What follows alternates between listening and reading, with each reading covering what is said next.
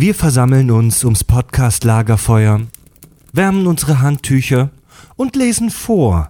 Wie von euch gewünscht, kommen wir unserer gesellschaftlichen und äh, ja, moralischen Verpflichtung nach und widmen die heutige Folge 42 der galaktisch geilen Romanreihe Per Anhalter durch die Galaxis. Weniger analytisch, dafür mit umso mehr Liebe sprechen wir heute über den pangalaktischen Donnergurgler, die Band Disaster Zone, den Babelfisch und alle anderen wichtigen Themen des Lebens. Ich bin Fred, viel Spaß mit den Kack- und Sachgeschichten. Total banale Themen werden hier seziert. Scheißegal wie albern, hart analysiert. Darüber wird man in tausend Jahren noch berichten. Das sind die Kack- und Sachgeschichten.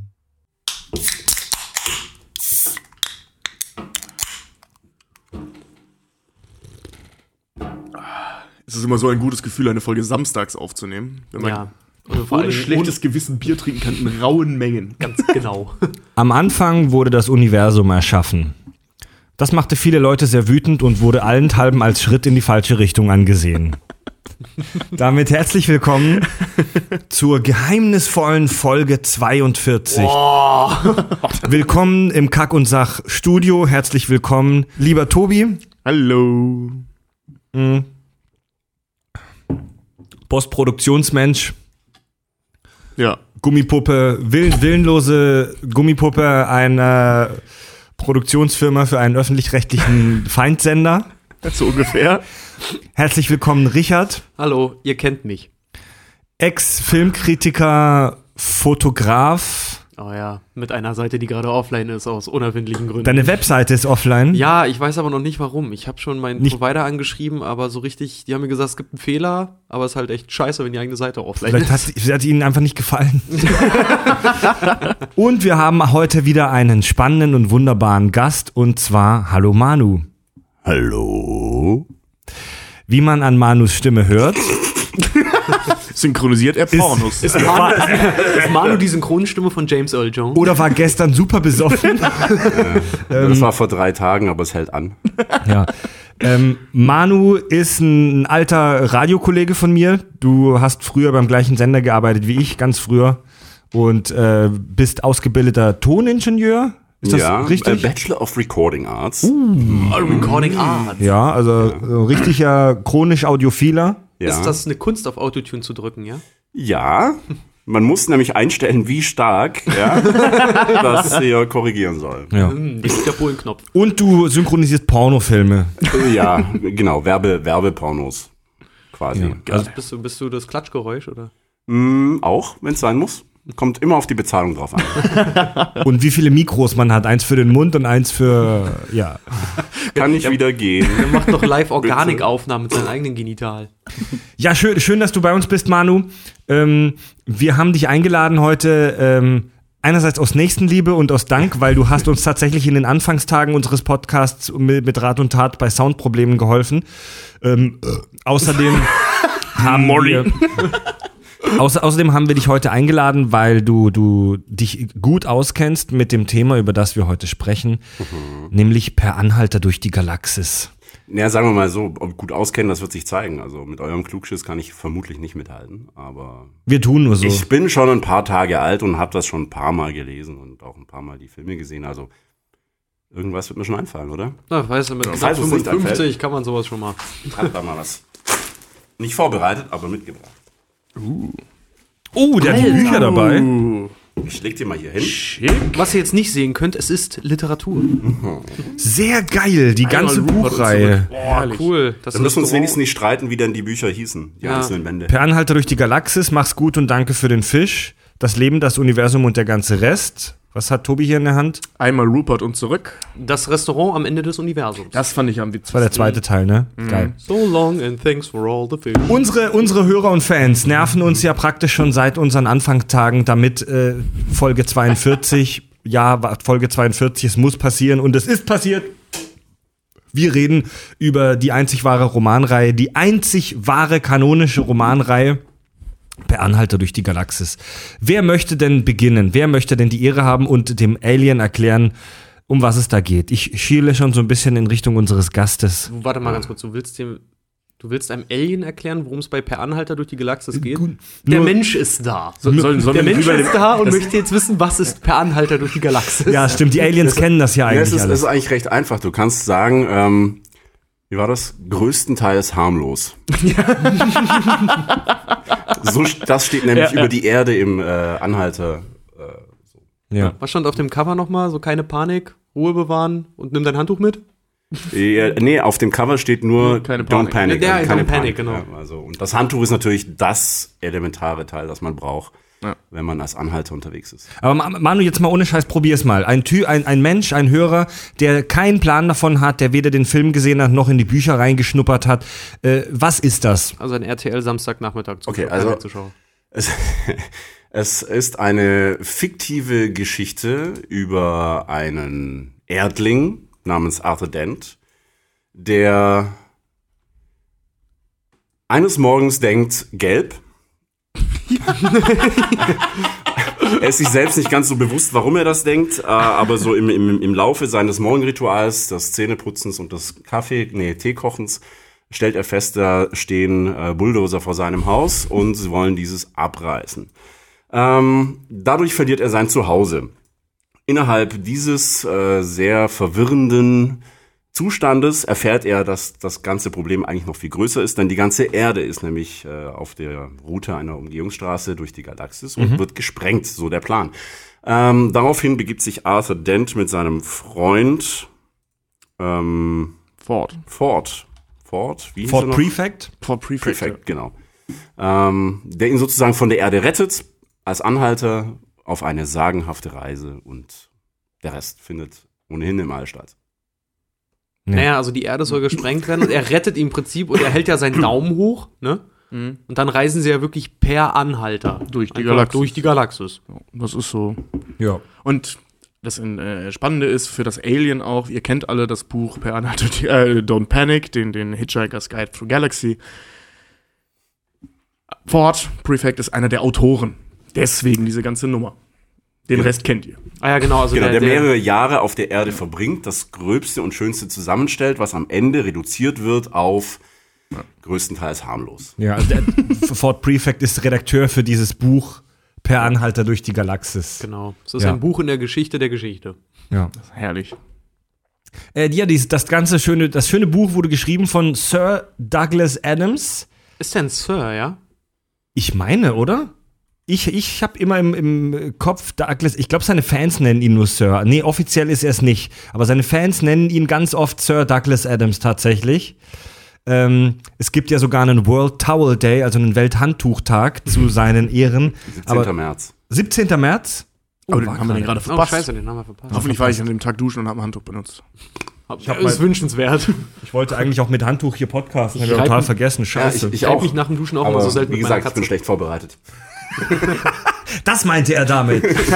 äh, der, der, der Douglas Adams hat das ursprünglich als Hörspielserie für den BBC konzipiert und geschrieben und hat daraus dann eine Romanreihe gemacht. Äh, laut eigenen Angaben bekam er die Idee, als er in Innsbruck besoffen auf einem Rübenfeld lag und irgendeinen anderen Reiseführer durch Europa gelesen hat und in den Sternenhimmel blickte und dann die Idee zu diesem Reiseführer durch die Galaxis hatte.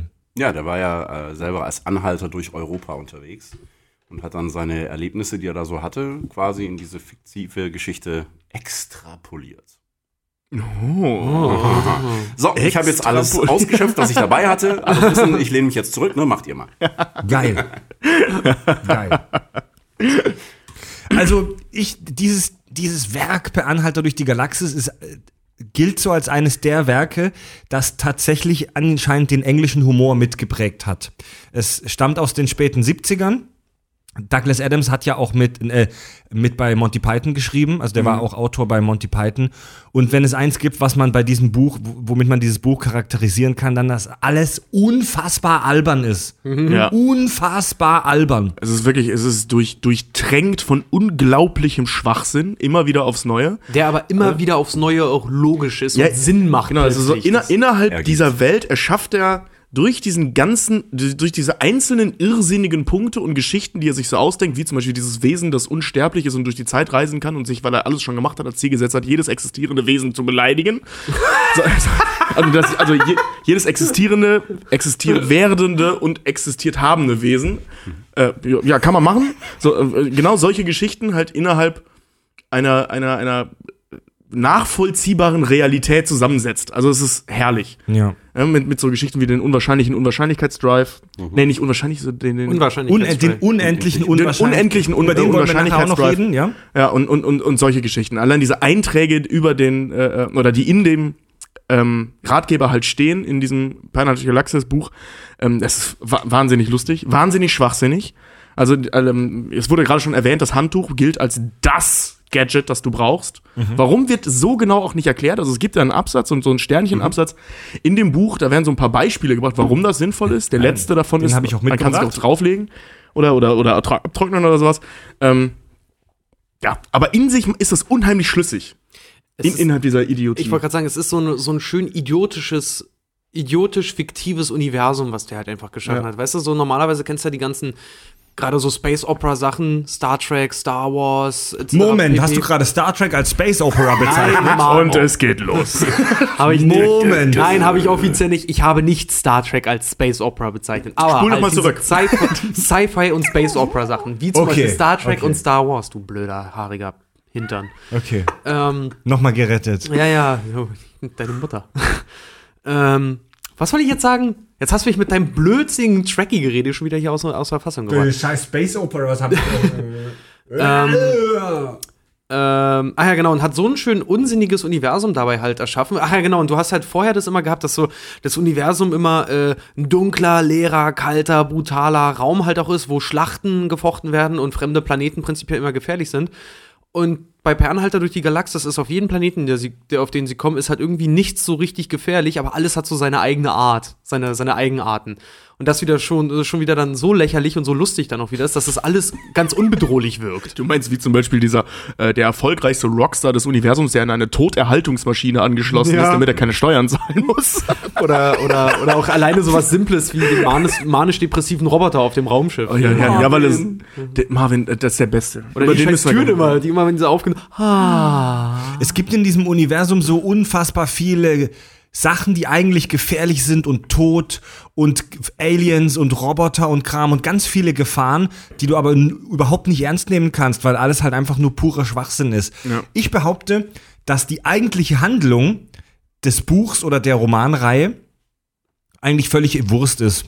Sondern das ist so die, die, dass, dass, die, dass das die Ausschreibung, die Ausmalung der einzelnen Dinge, der einzelnen Sachen, Geschichten, Erfindungen, Themen in diesem Universum ist, die das Ganze so spannend macht. Ähm, ich, weil, weil, wir werden über den Film später auch noch mal reden, aber äh, wer den Film auch schon mal gesehen hat, da gibt's immer diese Erklärungsstücke, wo die Off-Stimme, der Erzähler, irgendwas jetzt erklärt, so lehrerhaft. Ja, und das gibt's sagte Fred und zuckte mit den Achseln. und das gibt es. Das ist in, in den Büchern halt noch viel schlimmer. Also wird Ja. dir seitenweise irgendwas erklärt aus diesem Universum. Und das ist eigentlich viel interessanter als die eigentliche Handlung. Es, es ist wirklich sagenhaft lustig. Also ich erinnere mich äh, direkt am Anfang diese Nummer mit den Bulldozern, ähm, wie er da so durchs Haus Carter, da hat er Mords Carter von dieser Party und ähm, dann trifft er ja auf diesen Vorarbeiter, der ihn anbrüllt, das ist die Handlung, und dann wird über zwei Seiten erklärt, dass er Nachfahre von Genghis Khan ist und deswegen unglaublich, immer unglaublich wütend und auf Fellmützen steht. Und das wird ewig lange erklärt, wie sein Stammbaum ist und warum er von Genghis Khan abstammt, was für die Handlung völlig irrelevant ist. Das ist Das ist auch aber die- super witzig. Alleine auch so die, die ersten Absätze ja auch schon, wo er äh, anfängt, die Erde zu beschreiben. Ein Planet, an dem sie wirklich dachten, eine gute Idee wäre es, Digitaluhren zu erfinden und die das auch nur für modisch halten. Und dann halt auch erstmal über drei Absätze nur über Digitaluhren sich aussieht, wie kackenhässlich die und unnötig die eigentlich sind. Ja, ziemlich am Anfang. Ja. Manu, wa- was ist denn so deine, deine Lieblingserfindung oder, oder dein Lieblingskonzept im äh, Anhalter-Universum? Also was mich tatsächlich am meisten beeindruckt hatte, war das Tarnschild für Raumschiffe, die eigentlich gar nicht unsichtbar gemacht werden, sondern es umgibt sie nur eine Aura von anderer Leuts Problemen. Das hat mich tierisch geflasht. Da habe ich wirklich gedacht, alter Schwede, das ist genau so dieser Simpsons-Humor, Ja. so ne, der Gesellschaft mal schön einen reingedrückt. Es ist da. Aber du siehst es, du nimmst es nicht wahr, weil es eine Aura von anderen Leuts Problemen umgibt. Ja. Das ist dann übrigens die, die, die Metaphysik dessen. Das ist so geil. Das SEP-Field im Original Somebody Else's Problem, im Deutschen PAL, also Problem anderer Leute fällt. Das ist so, das ist so eine unglaublich gute Idee. Ja. es, es gibt auch eine, eine, eine Yo Yanta Gefahr O Sensitive. Das ist eine Brille, die du trägst. Und wenn du dich in Gefahr begibst oder Gefahr droht, dann verdunkelt sie sich automatisch, sodass du nichts mehr siehst. Denn wenn Leute nichts mehr sehen, verfallen sie nicht so einfach in Panik. Sau geil. Schön simpel halt. Mega gut. Das ist ja auch der, der, der äh, Präsident der Galaxis, der seinen scheiß Zitronenhelm da auch immer trägt. Boah, ja. Ist super. Das muss ich übrigens sagen, das fand ich an dem Film, haben sie es sehr, also der Schauspieler, der da Safe Bibel Brocks, Mhm. den Präsidenten, das ist übrigens meine Lieblingsnummer, aber erkläre ich gleich mal, den Präsidenten der Galaxis. Sam Rockwell Halt. übrigens. Sam Rockwell, stimmt. Ähm, der spielt das ja fantastisch, diesen, diesen Bibel Brocks. Ja, Mann. Finde ich wirklich super. Und wie die da stehen auf Magrathea und sich dann halt streiten, bla bla, und, und hier äh, Arthur, Arthur Dent zu ihm sagt, als ob ich auf jemanden höre, der den Verstand einer Orange hat. Und Sam Rockwell das so ganz, Vorsicht, ich glaube, das nehme ich dir übel. La lasst, uns mal, lasst uns mal die Hauptfiguren grob vorstellen. Ja. Ähm, wir haben da Arthur Dent, so die Hauptfigur. Den Erdling. Der Ja. Erdling, der immer im Bademantel durch die Gegend läuft, weil er beim Frühstück gestört wurde. Ja, wie könnte man Arthur Dent so charakterisieren? Brite? Ja, Arthur Dent ist so der typische britische Spießer, der nichts dagegen hat, sich mal ordentlich einen reinzustellen. Also der typische britische Spießer. Meinst du das jetzt sexuell? Nee, also Bier, Äh, Bier. Bier. Bier. Ja, ja, natürlich. Ich, äh, ich, mit diesem sexuellen Ding, da bin ich äh, Nicht so bewandert. noch nicht so auf eurem Level, aber Was denn jetzt heißen? In welchem Gewerbe arbeitest du nochmal? äh, oh Gott, ich juckt meine Mütze. Ähm, ja, das passiert, wenn man denkt. verrückt. Ähm, nee, ansonsten, wie soll man den beschreiben? Der hat ein recht spießiges Leben, der erlebt nicht großartig was. Das Aufregendste, was er je erlebt hatte, er war auf einer Party und hat eine Frau kennengelernt, die aber nichts von ihm wissen wollte, weil sie ihn viel zu langweilig fand. Und ist dann mit dem Präsident der Galaxis durchgebrannt, was er da noch nicht wusste. Mhm. Nur noch Ich hab ein Engländer Raumschiff. halt einfach. Ja. Er Der wird will im in Film, Häuschen leben, der will seinen Tee trinken, Ja. der will no, no, so, so ein No-Drama-Typ. im Film wird er von, Mart, äh, von Martin Freeman gespielt. Ähm, Im Prinzip ist es fast die gleiche Rolle wie in Der Hobbit, die gleiche Figur. Ja, oder in, in Fargo oder in Sherlock. Martin Freeman ist nicht so vielseitig. Es ist halt so nicht, aber der, der aber ist so, witzig. so gut, gut Typ gecastet auf jeden Fall. Der ist so der irgendwie interessante 0815 Engländer einfach. Der unfreiwillig auf eine große Reise geht. Also, genau, ja, also ich, ich, ich spreche dir ein bisschen, Richard, der ist so der super uninteressante 0815 Engländer. Also er ist, er ist ja so eine Identifikationsfigur für den Zuschauer, weil er voll langweilig und uninteressant Ja. ist. So der typische passive Held könnte fast schon aus so einer Twilight-Story sein. Obwohl ich auch tatsächlich sagen muss, äh, wenn er so seinen seinen Breakdown hat während der Geschichte, den er ja ein, zwei Mal wirklich hat, da fand ich ihn sehr lustig. Da fand ich ihn wirklich, lustig. da fand ich ihn wirklich Ja. extremst lustig. Ford. Hält Ich glaub, wieder, ich hält bin wieder Sofa. Wellen. Wider Willen so. Ne? Dann haben wir seinen, seinen, seinen äh, super spannenden Kumpel Ford Prefect. Ja, Da, da, ähm, ja, also der Autor für, für, den, für den Guide haben wir ja gerade schon gehabt. Der ist Redakteur beim Anhalter. Genau, und nee, Autor. Autor, das, Autor, das, der ist Autor Anhalter. für den, das für den ja, ja Anhalter. ein und dasselbe. Ja, es ist im. Prinzip. Nein, nein, nein, nein, nein, nein, nein. Die Redakteure streichen das nachher zusammen, was die Autoren schreiben. Das stimmt, die Autoren sind die, die das zusammenschmieren und die Redakteure setzen das dann zu einem Buch zusammen. Ja, je nachdem, wie gut oder schlecht. Genau. Und ähm, das macht er halt, das ist ein paar Jahre auf der Erde. In dem Film sehr schön dargestellt mit, äh, also die haben sich kennengelernt, als ähm, Arthur Ford das Leben gerettet hat, weil er beinahe von einem Auto überfahren wäre. Und Genau. Ford erklärt ihm dann erst, also ein paar Jahre später, ich, ich wollte mich, ich habe gedacht, das wäre, also das Auto wäre die äh, dominante, Dominante. Lebensform auf diesem Planeten. Ich wollte mich ihm vorstellen. Vor allem, vor allem irgendwie aus, aus gefühlt 500 Metern Entfernung stellt er sich ja hin und hält, Hält dem ihm die Auto die Hand Hand hin und der scheint. Herrlich. Und ähm, ja, jetzt in dem Buch ist er prakt, also wird er beschrieben wie ein typischer Ire mit so lockigen roten Haaren, weiß, Sommersprossen im Film ähm, gespielt von Weiß ich gerade leider vergesse ich auch immer, aber schwarz auf jeden Fall, Ist ein Donkler. ist ein Donkler. Ähm, Mensch, wie heißt, wie heißt der Schauspieler nochmal? Der ist lustig, der ist mega lustig. Mos Def, genau. Mos Def, ja. Ah, meine, Und- meine Freundin Nina recherchiert hier im Hintergrund. Sehr gut. Aber Genau, ich Mos fand, ich fand auf, aufgrund der Kontroverse auch, ich fand ihn im Film, ähm, fand ich ihn ziemlich gut. Ich fand ihn super. Ich habe mich kaputt gelacht. Also die, diese Nummer in dem Film, wo sie von den Vogonen beinahe aus diesem Raumschiff geschmissen werden, um im All zu sterben, wo er da, ja, ja, wir sind, äh, wir sind, wir sind geliefert. Oh Moment, was ist das? Und dreht an so einem Rad. Das, das, das, das, das, das, das, das ist gar nichts. Ja, wir sind am Arsch. ja, herrlich gemacht, fantastisch. Ja, viel mehr gibt es über den nicht sagen. Der war überall schon. Also der, die reisen ja da Ja. durchs Universum. Der war überall, der ist überall bekannt. Hat auch die ein oder andere Frauengeschichte, äh, Schrägstrich Frauenprobleme hinterlassen auf Planeten, die Korrekt. immer Du, auftauchen. du siehst es ja auch bei einmal, wenn er sich mit diesem Riesen unterhält, wo er gerade mal so Stimmt, groß ist wie, Film, der, wie ja. der kleine C oder sowas und damit der halt offensichtlich auch ein amoröses Verhältnis Ja. irgendwie hatte. Lange ich nicht gesehen. Wie das geht. Du bist groß geworden. Ja. Ja, der schnauzt sich komplett durch. Ja. Also er hat im Prinzip das, was man bei uns als, als Presseausweis bezeichnen würde äh, und nutzt sämtliche Vorteile, die man davon haben kann.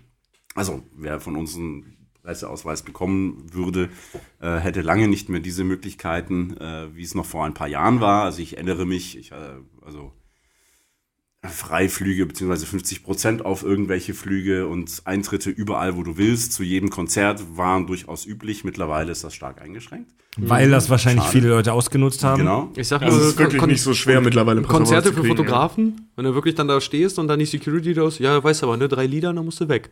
So geht's auf. Echt? Ja, als Fotograf auf Konzerten die ersten drei Lieder und dann musst du raus. Ja. Ist als, äh, als, ganz Film, raus. ist als Filmteam auch so. Krass. Und genau das lebt äh, fort, dass er einfach alles ausnutzt und Spesenrechnungen bis ins Jenseits präsentiert beim Anhalter.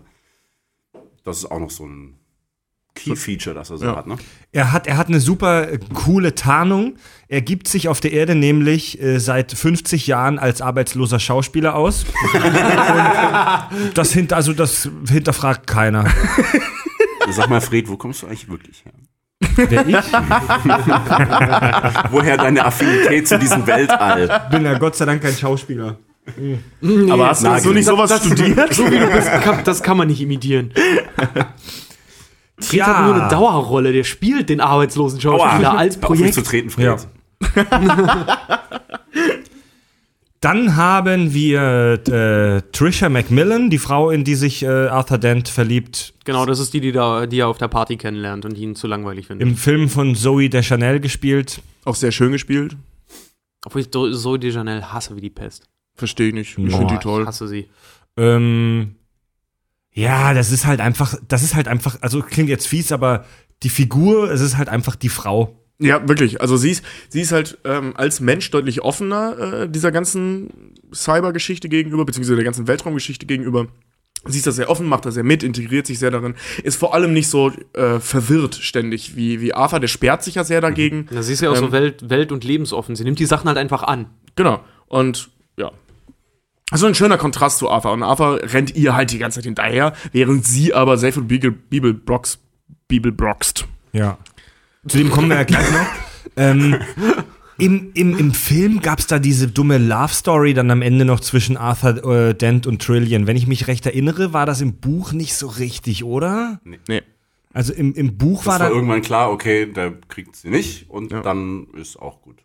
Und dann war das so eine platonische Nummer. Genau. Ja. Also es wird nicht mehr groß Das thematisiert. Typische, wie man es halt so hat, ne? Du bist mein allerbester Freund, aber leider nicht mehr. Fr fr fr Friendzone. Ja, hat man im Film halt so eine alberne Love-Story noch gebraucht, ne? Jetzt Ja, unter den muss man- Zuhörern muss man- einmal die Hand heben, wem das auch schon mal passiert ist. Dankeschön.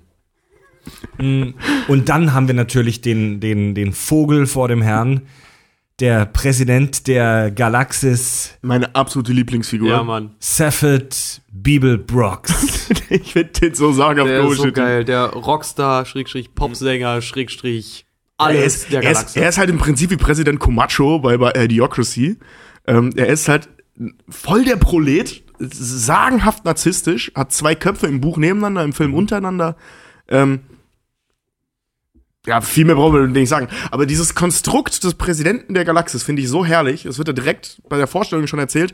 Ähm, der Präsident der Galaxis hat keine Macht. Er ist dafür da, von der Macht abzulenken. Das wissen allerdings nur drei Personen im ganzen Universum. Deswegen halten ihn alle für mächtig. Theoretisch ist er es aber nicht. Nee, praktisch ist er es aber nicht. Also das ist wirklich sagenhaft hohl. Ich weiß auch nicht nach wie vor nicht, was das soll, aber das würde erklären, warum so ein Vollidiot.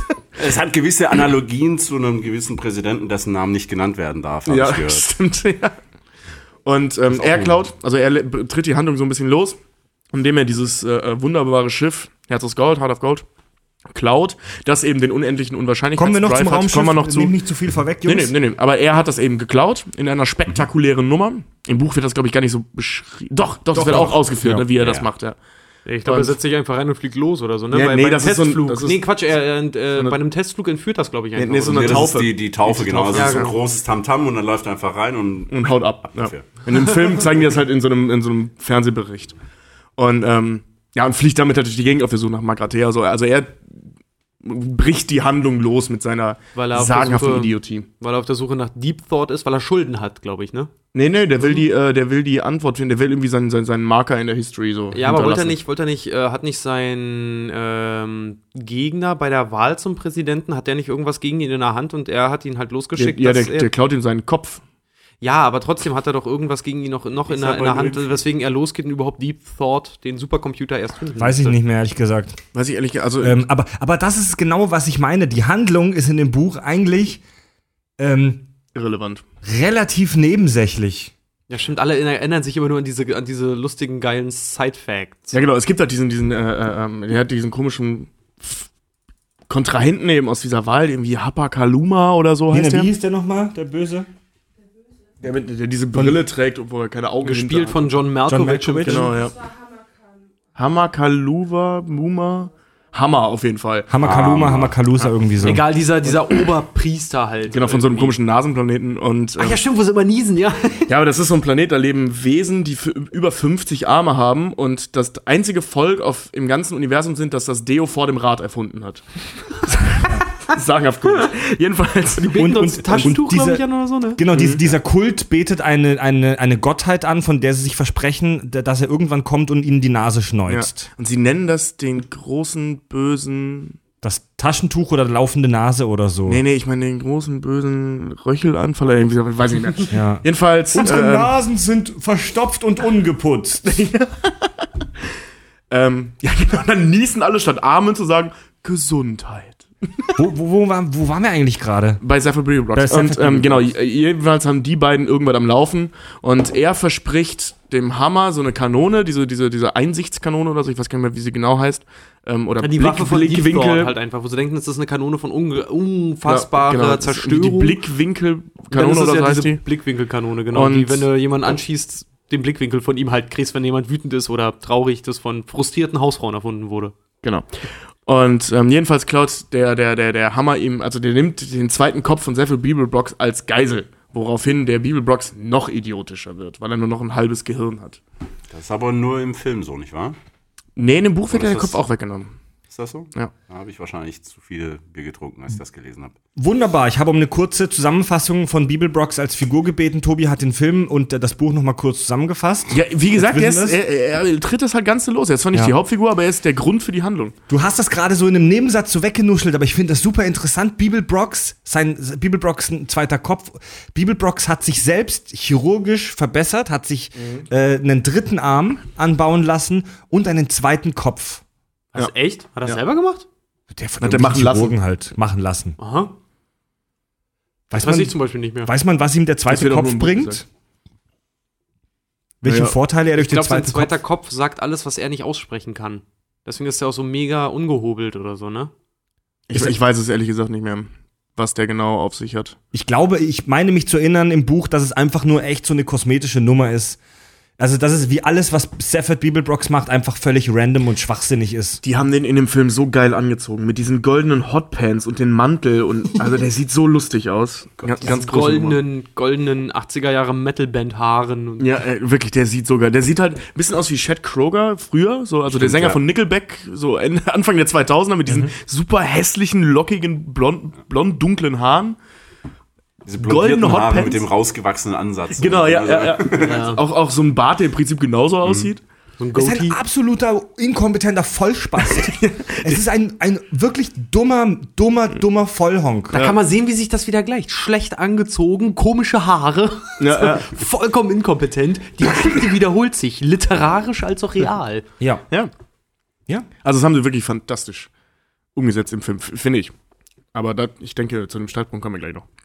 Das, damit haben wir so die Hauptfiguren beschrieben, ne? Ja, es gibt noch Marvin. Marvin, den depressiven Roboter. Marvin, der Hausroboter auf dem Raumschiff, über das Raumschiff will ich gleich noch sprechen. Marvin ist ein Ver- manisch-depressiver Roboter. Ja, der hat den Verstand, äh, wie war das mit dem Stand, dem, ein Verstand mit der Rechenleistung eines Planeten und ist deswegen manisch-depressiv, weil er zu klug ist. Irgendwie, irgendwie so. Ja. Und wen haben wir noch? Ja, das Schiff, das kann ja auch reden. Das Heart of Gold. Mit seinem, mit seinem Computer. Wie, Ja. Hat er nicht auch einen Namen gehabt, der Computer? Weiß ich nicht mehr. In dem Film nennen sie es immer nur Schiff. Ähm, Im Buch weiß ich nicht mehr. Keine Ahnung, ist lange her. Und dann haben wir halt natürlich noch Deep Thought. Ja, aber die Warte, warte kurz, ich, wir- ich springe mir gerade ein bisschen zu schnell zu, von den verschiedenen Sachen. Die haben es verdient, eingehender besprochen zu Ja, wir werden. überlegen gerade, was noch Figuren sind Ja. oder was du als Figuren zählst, Herr Moderator. Das- eigentlich war's das eigentlich das schon, Raumschiff-? Die- Das Raumschiff hatte eine Persönlichkeit. Ja, Und das spricht auch. ja. Ja. Es gibt auch im Film diese wunderbare Szene, ich habe mit dem Schiff gesprochen und es hasst mich. Das, ähm, das, das Raumschiff ist im Slati Prinzip. Bartfass. Entschuldigung. Oh ja, stimmt. Oh, stimmt, Slati Bartfass, ja. Ja. Bill Nye hier in dem Film. Mhm. Ja, er ist halt, er entwirft Planeten, also er arbeitet auf Magrathea, ist ähm, einer von, keine Ach, der Ahnung wie ist- vielen. Der ist Architekt oder so dann. Genau, ne? der ist Für Architekt Planeten und sowas. Designer für Planeten. Hat einen Preis für Norwegen gewonnen. Für die Fjorde. Für die Fjorde. Ja. Ja. Also es ist eher eine Nebenfigur, würde ich jetzt sagen. Also Ja. das ist jetzt nicht so, dass der so wahnsinnig wichtig für die Handlung wäre. Aber Ja, es, ist ich- schon, es ist schon witzig mit, wie heißen sie, das tut nichts zur Sache. Und dann irgendwann äh, zugibt, ich heiße Slati Bartfass. Was? Ja, ich habe ja gesagt, es tut nichts zur Sache. War viel zu geil. Das, ja, wenn ich das so sehe, deswegen kommt einmal, äh, deswegen kommt man sich im Weltraum so unglaublich klein und unbedeutend vor. Nein, nein, das ist normale Weltraumparanoia. Kriegt aber jeder. Äh, lasst uns über das Raumschiff, das Raumschiff sprechen. Die Heart of Gold, äh, das, das ist im Prinzip nämlich auch eine eigene Figur. Da die, die, die Heart of Gold, das Raumschiff, hat einen Bordcomputer und im Gegensatz zu Marvin ist äh, das, der äh, Bordcomputer nicht depressiv, sondern So, ja, nicht manisch, aber sehr gut gelaunt. Extrovertiert. übermotiviert. Ja. Ich mach das, ich rechne das für euch, kein Problem. Liebe Besatzung, es ist mir eine Ehre, Ihnen so, zu sagen, dass zwei Atomraketen direkt auf uns zugeflogen kommen. Was sollen wir tun? Ich empfehle Ausweichmanöver einleiten. Das ist so geil. Ja. Das Raumschiff ist unterwegs mit dem sogenannten unendlichen Unwahrscheinlichkeitsdrive. Der ursprünglich entwickelt wurde, um die, wie war das, die Unterhosenpartikel der Gastgeberin einen Schritt nach links zu teleportieren. Ich, ich, ich lese mal einen kurzen, einen kurzen Ausschnitt vor aus, de, aus dem, aus dem Wiki-Artikel Hintergründe zu Per Anhalter durch die Galaxis. Der unendliche Unwahrscheinlichkeitsdrive ist ein zentrales Thema des Romans. Dabei handelt es sich um einen Raumschiffantrieb, der die Bewältigung von gewaltigen Distanzen ohne Zeitverlust erlaubt. Der eigentliche Antrieb des Drives ist ein unendlich schneller Computer, der mit Unwahrscheinlichkeitsberechnungen beschäftigt wird. Der Trick besteht darin, möglichst etwas absolut Unwahrscheinliches, quasi unendlich unwahrscheinlich als Aufgabe zu stellen, sodass der Computer, der ja unendlich schnell ist, versucht, Unendliches sofort zu berechnen. Die Aufgabe, die dann zum Durchbruch der Leistung des Antriebes führte, war, wie unwahrscheinlich es sei, diesen unendlich Unwahrscheinlichkeitsdrive herzustellen. Das Raumschiff durchfliegt mit aktiviertem Antrieb praktisch jeden Punkt des Universums gleichzeitig. Außerdem wird die Reise häufiger von den absurdesten Zwischenfällen begleitet. Zum Beispiel löst eine Aktivierung des Antriebs die Entstehung des Lebens aus und eine andere sorgt dafür, dass das Schiff samt Besatzung auf Miniaturgröße geschrumpft wird und in Seffords Jackentasche landet. Das passiert, da die Geschwindigkeit des Raumschiffs mittels in Stochastik berechnet und von Unwahrscheinlichkeitsfaktoren bestimmt wird. Dadurch werden unwahrscheinliche Dinge auf einmal wahrscheinlich. Der Effekt hebt sich einige Minuten nach der Aktivierung auf, bla bla bla bla. Ja, da kann man sehen, das Schiff kann durch Null teilen. Super krank. Im Buch wird auch beschrieben, wenn ich mich richtig erinnere, dass der Unwahrscheinlichkeitsdrive aus Versehen äh, erfunden wurde. Ich hoffe, ich kriege das richtig zusammen. Ähm, irgend, irgendein Mathematiker hat ausgerechnet, wie viele endliche Unwahrscheinlichkeiten es gibt oder irgendwie sowas und nur dadurch, dass er das ausgerechnet hat, hat war plötzlich dieser Antrieb da. Und mit, und- keine Ahnung, war jetzt beschissen erklärt, ist ein Buch auch nicht sehr viel sinnvoller erklärt. Und du kannst dann mit unend, bäh, was, was auch immer. Es ist eine ziemlich schräge Nummer auf jeden Fall. Ja. Der unendliche Unwahrscheinlichkeitsgrad. Herrlich. Unendlich und unwahrscheinlich. Ja. Ja, in einem, in einem Film ist es so, ich weiß gar nicht mehr, ob es in einem Buch auch so ist, dass ähm, das Problem mit dem Antrieb ist, dass man vorher nicht so genau sagen kann, wo man auskommt. Ähm, Ja. äh, man ist, wie gesagt, überall gleichzeitig und landet mehr oder weniger zufällig dann an einem Punkt, es sei denn, man füttert diesen Computer eben mit sehr exakten Koordinaten. Naja, das Ding ist halt, sie sagen ja immer, wo sie hin wollen. Sie sagen es dem Computer ja immer, aber dadurch, dass zum Beispiel, wo wollen sie hin? Nach äh, Magrathea. Magrathea. Magrathea. Magrathea. Dadurch, dass aber keiner weiß, wo Magrathea ist, gibt er zwar immer Daten ein Magrathea, aber der Computer schmeißt ihm immer, schmeißt, äh, der, Drive schmeißt ja immer in der möglichst unwahrscheinlichsten, trotzdem präzisesten Location raus. Ja, aber es ist ja auch so, ähm, also diese Nummer mit den Atomraketen, die, die ähm, von Magrathea aus weggefeuert werden, dann aktivieren sie ja auch den, den äh, Unwahrscheinlichkeitsdrive und bleiben aber am selben Ort. Nur, dass die äh, Normalität bei den Raketen weg ist. Die Ja, sind dann ja auf einmal ein, ein Blauwal, ne, ein Und Pottwal Ein Pottball und ein Primeltopf. und ein Primeltopf. Ja. Petunien. Petunien, ja, stimmt. genau. Ja. Wo der Ähm, Blauwal sich dann noch Ich fragt. glaube, das war so, dass man äh, eingeben musste, wie unwahrscheinlich es ist, dass sich das Szenario einstellt, das sich ereignen Ja. soll. Und je genauer man das sozusagen berechnen konnte und diese Daten eingeben konnte, desto wahrscheinlicher war es im Umkehrschluss wieder, dass genau das passiert. Fand ich im Film aber auch Das immer stimmt. super, super dargestellt, wie die das immer zeigen, wenn das Raumschiff immer kommt und plötzlich, ich weiß nicht, eine Quietscheente, ein Donut, eine Bowlingkugel und dann Ja. Wollknäuel wird und dann Ente, Super gut. im Endeffekt dann wieder das Raumschiff. Super geil. Ja. Hab mich weggeschmissen über diese Szene, wo die da als, als so Puppeteers, als so Wollknäuel da irgendwie Arthur dann auch irgendwie so Gummi auskotzt. Ein riesener Ballen Wolle einfach nur ausgöbelt. Ich hätte mich wegschmeißen können. Ja, oder eben, ne, wo sie zum ersten Mal darin landen, zufällig, weil genau, die, die fallen ja aus dem Vogonenschiff und entgegen, ne, mit einer Wahrscheinlichkeit von 0,0 und dann irgendwie so vier so Ziffern, dass zufällig genau die Telefonnummer von Trisha McMill in, in London damals war. Ähm, mit dieser Wahrscheinlichkeit landen die halt, oder äh, materialisiert sich die Heart of Gold um die beiden herum, um Ford und Arthur, und die sind dann erstmal ein Sofa. Dann kommt dann auch dieser Spruch, Ford, ich glaube, ich bin ein Sofa. Und dann verhandeln die sich zurück, dann kommt ja dieser Spruch auch, wir haben wieder Normalität erreicht. Aber Ja, allein diese Nummer, ne, es ist so unwahrscheinlich, dass das passiert und deswegen passiert's. Genau Ja. deswegen, ja. Ah, Der Unwahrscheinlichkeitsdrive ist schon relativ gefährlich, oder? Ja, überleg mal, da kann es halt wirklich passieren, dass dich der Blitz beim Kacken trifft. Ja. Wenn nicht, so wenn nicht irgendwo sonst, dann da. Buchstäblich. Schöne Beschreibung, ja. Ja, das ist, doch- das ist doch wirklich so. Weil der Unwahrscheinlichkeitsdrive so unfassbar gefährlich und unzuverlässig und unberechenbar ist, gibt es im An- Anhalter-Universum noch was Besseres. Ähm, Im Film wird das gar nicht erwähnt. Ich weiß nicht, in welchem der Bücher es vorkommt. Äh, der Bistromatik. Oh, ja. oh Gott, ist das geil. Okay, Erklär's, Gott. erklär's Manu, uns, erklär's uns Manu, gar kannst du uns eine Bistromatik erklären? Oh. Ähm, also dieser Antrieb ähm, ist, ist im Prinzip zurückgeschrumpft auf die Szenen, die sich in einem italienischen Restaurant äh, er, ja, Ereignen. ereignen. Ja. ich bin völlig, völlig in diesem Ding. ähm, und zwar kann es sein, dass du halt einen Kellner falsch ansprichst und du wirst deswegen gedisst oder du wartest Ewigkeiten. Also du, du hast, du verlierst jegliche Empfindung für Zeit und Raum in einem italienischen Restaurant, weil alles um dich rum so unglaublich surreal ist und un ohne aufeinander abgestimmt zu sein. Und auf diesem Prinzip basiert genau dieser äh, Die Bistromatrix. Ja. ja, der Es ist, Antrieb. hier der, der Douglas Adams hat das hat hier auch gesch äh, geschrieben, ähm, dass der Bistromatik die Berechnungen in einem Bistromatik ähm, beruhen auf der Erkenntnis, dass in Restaurants die Zahlen anderen Gesetzen folgen als anderswo. Auf den, auf den Rechnungen, die der, der, der Kellner dir gibt, herrschen andere mathematische Regeln als in der, in der normalen Welt. Ja? Ist das geil. Und also ich, ich, ich zitiere kurz aus Das Leben, das Universum und der ganze Rest, Kapitel 8.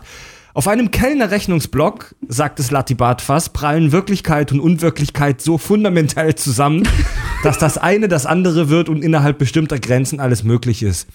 Angeb angeblich ist im Rechenzentrum von Slatibatfas Raumschiff ein kleines italienisches Restaurant.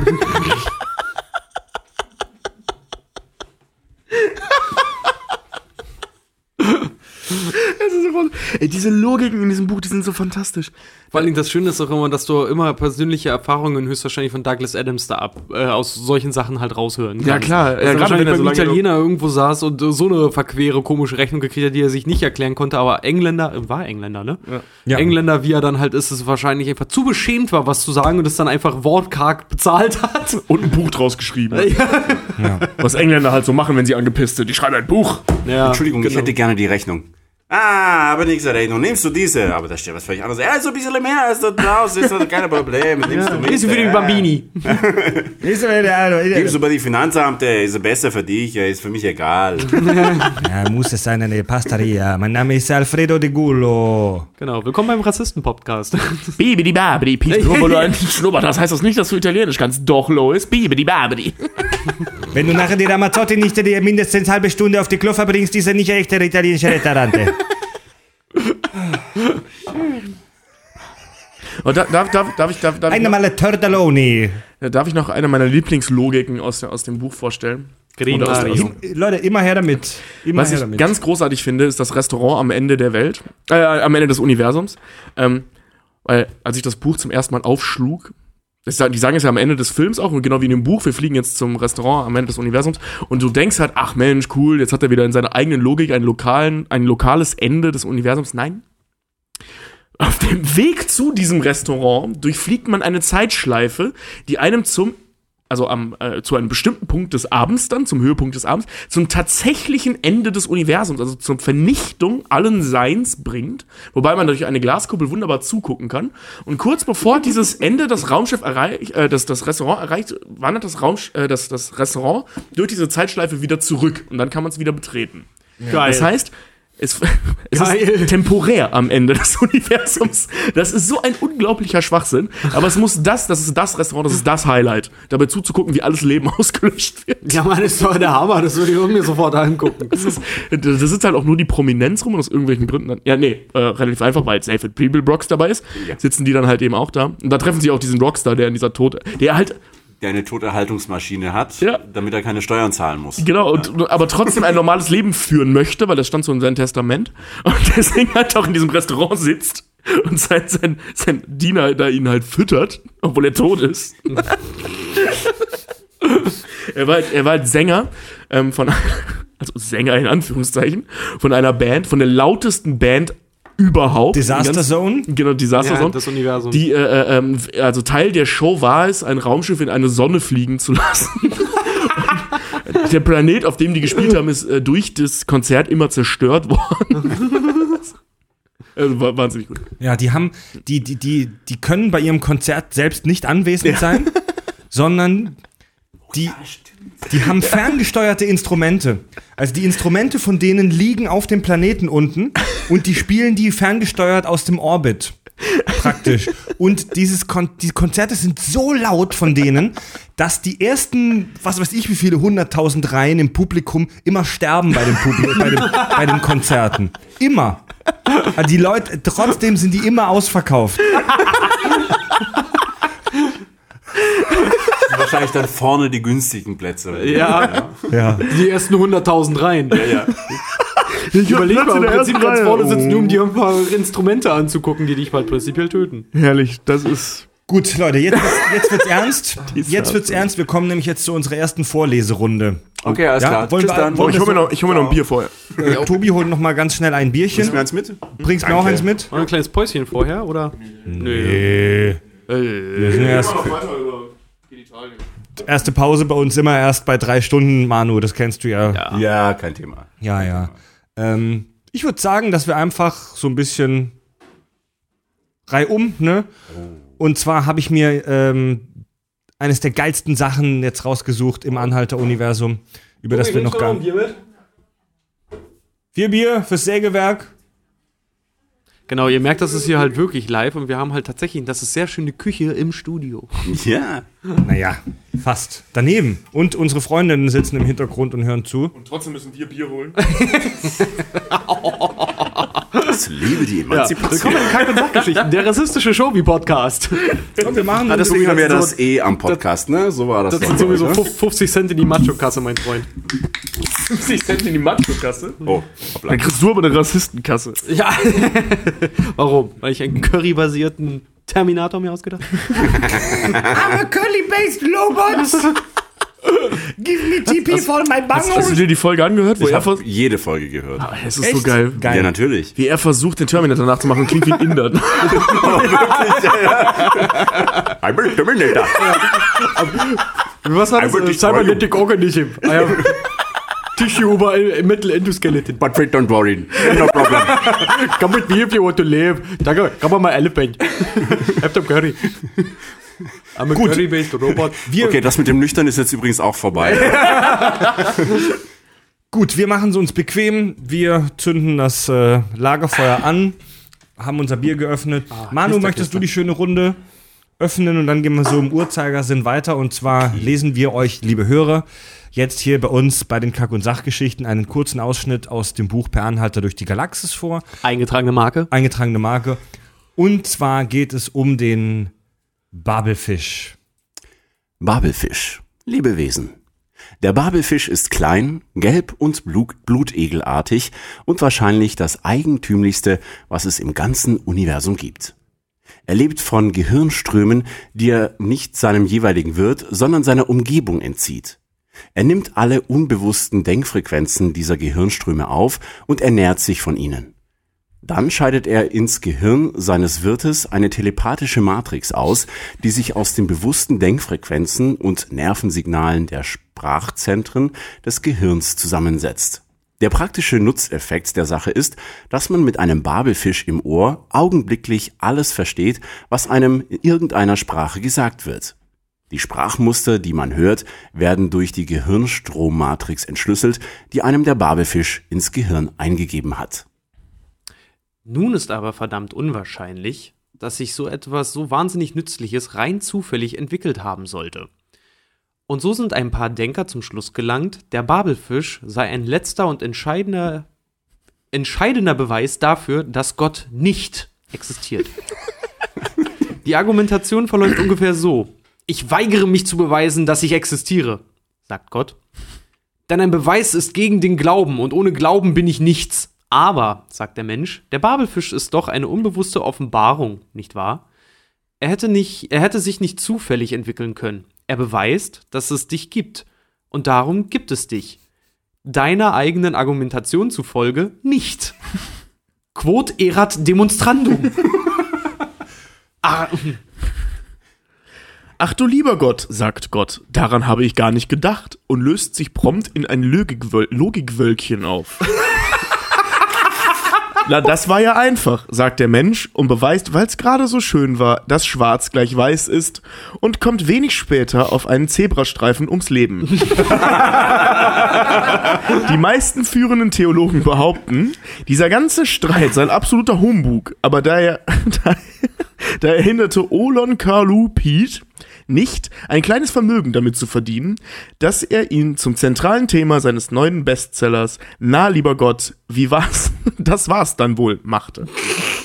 Mittlerweile hat der arme Babelfisch dadurch, dass er alle Verständigungsbarrieren zwischen den verschiedenen Völkern und Kulturen niederriss, mehr und blutigere Kriege auf dem Gewissen als sonst jemand in der ganzen Geschichte der Schöpfung.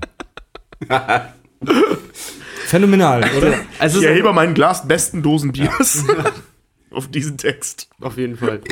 Es Cheer. ist, es ist auf jeden Fall eine unfassbar schöne Erklärung für den Babelfisch und ich habe mich, ich habe, habe ich mich fast eingeschissen, habe ich mir fast eingeschissen, ich weiß es nicht. Jedenfalls hätte ich meine Unterhose fast benetzt im Kino, als ich diesen Babelfisch das erste Mal gesehen habe, wie er ihm den, den äh, wie er ins Arthur den, steckte. den ins Ohr kriegt. Alter, das Ehrlich. sieht so geil aus.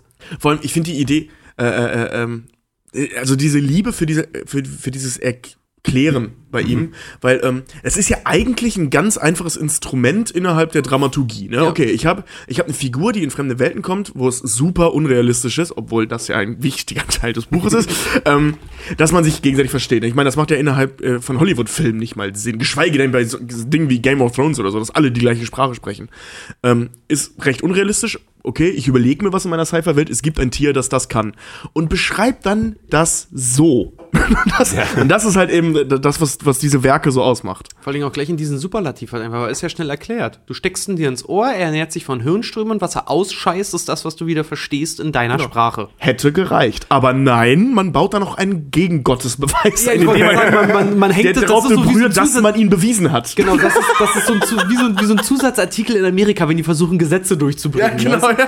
Aber da wird, ja genau, da wird noch mit ein, eingefügt, dann ganz kurz einfach, dass die Nichtexistenz von Gott, Gott selber noch erklärt wurde. Logisch. Ja, ja, genau, genau. Das allmächtige und allwissende Wesen hat übersehen, dass er tatsächlich existiert. Fantastisch. Unglaublich. Super. WZBW. Also ich finde diese Vorleserunde eigentlich ganz schön, oder? Sollen wir noch eine machen? Oh, super gerne. ja. Ich habe nämlich hier gerade noch mal rausgesucht. Wir haben jetzt schon über ihn gesprochen, aber ich finde, das ist trotzdem so toll, dass man das noch mal zitieren muss. Und zwar die Erklärung im Buch für den unendlichen Unwahrscheinlichkeitsdrive. Ja, wer möchte anfangen? Der Gast. Wieder Manu? Okay. Du machst das so geil, oder? Ja. Ich, ich habe schon ein bisschen so einen Ständer gekriegt, als er das gerade vorgelesen Oh, hat. da lese man man, noch- man noch. merkt, in welcher Branche du deine Vertonungen machst. Was, was, was, was, in der was, was, Pornobuchbranche. was, willst, was willst du dafür haben, wenn du abends, abends einfach neben meinem Bett sitzt und mir vorliest, bevor ich einschläfe? Ah, Ich sag dir einfach nachher meinen Tagessatz und dann. Das machen wir schon. Aber ich, vielleicht, vielleicht es das. Mailbox. Ich, ich lese gerade. Ich lese Das grad ist der, die meistgefragte Frage natürlich. Ich, Weil, weil ich lese gerade zum ersten Mal tatsächlich äh, Shame on Me, äh, die unendliche Geschichte und ich glaube, ich fände das sehr schön, wenn du die mir vorlesen würdest. ist, glaube ich, schön, ja. Ja.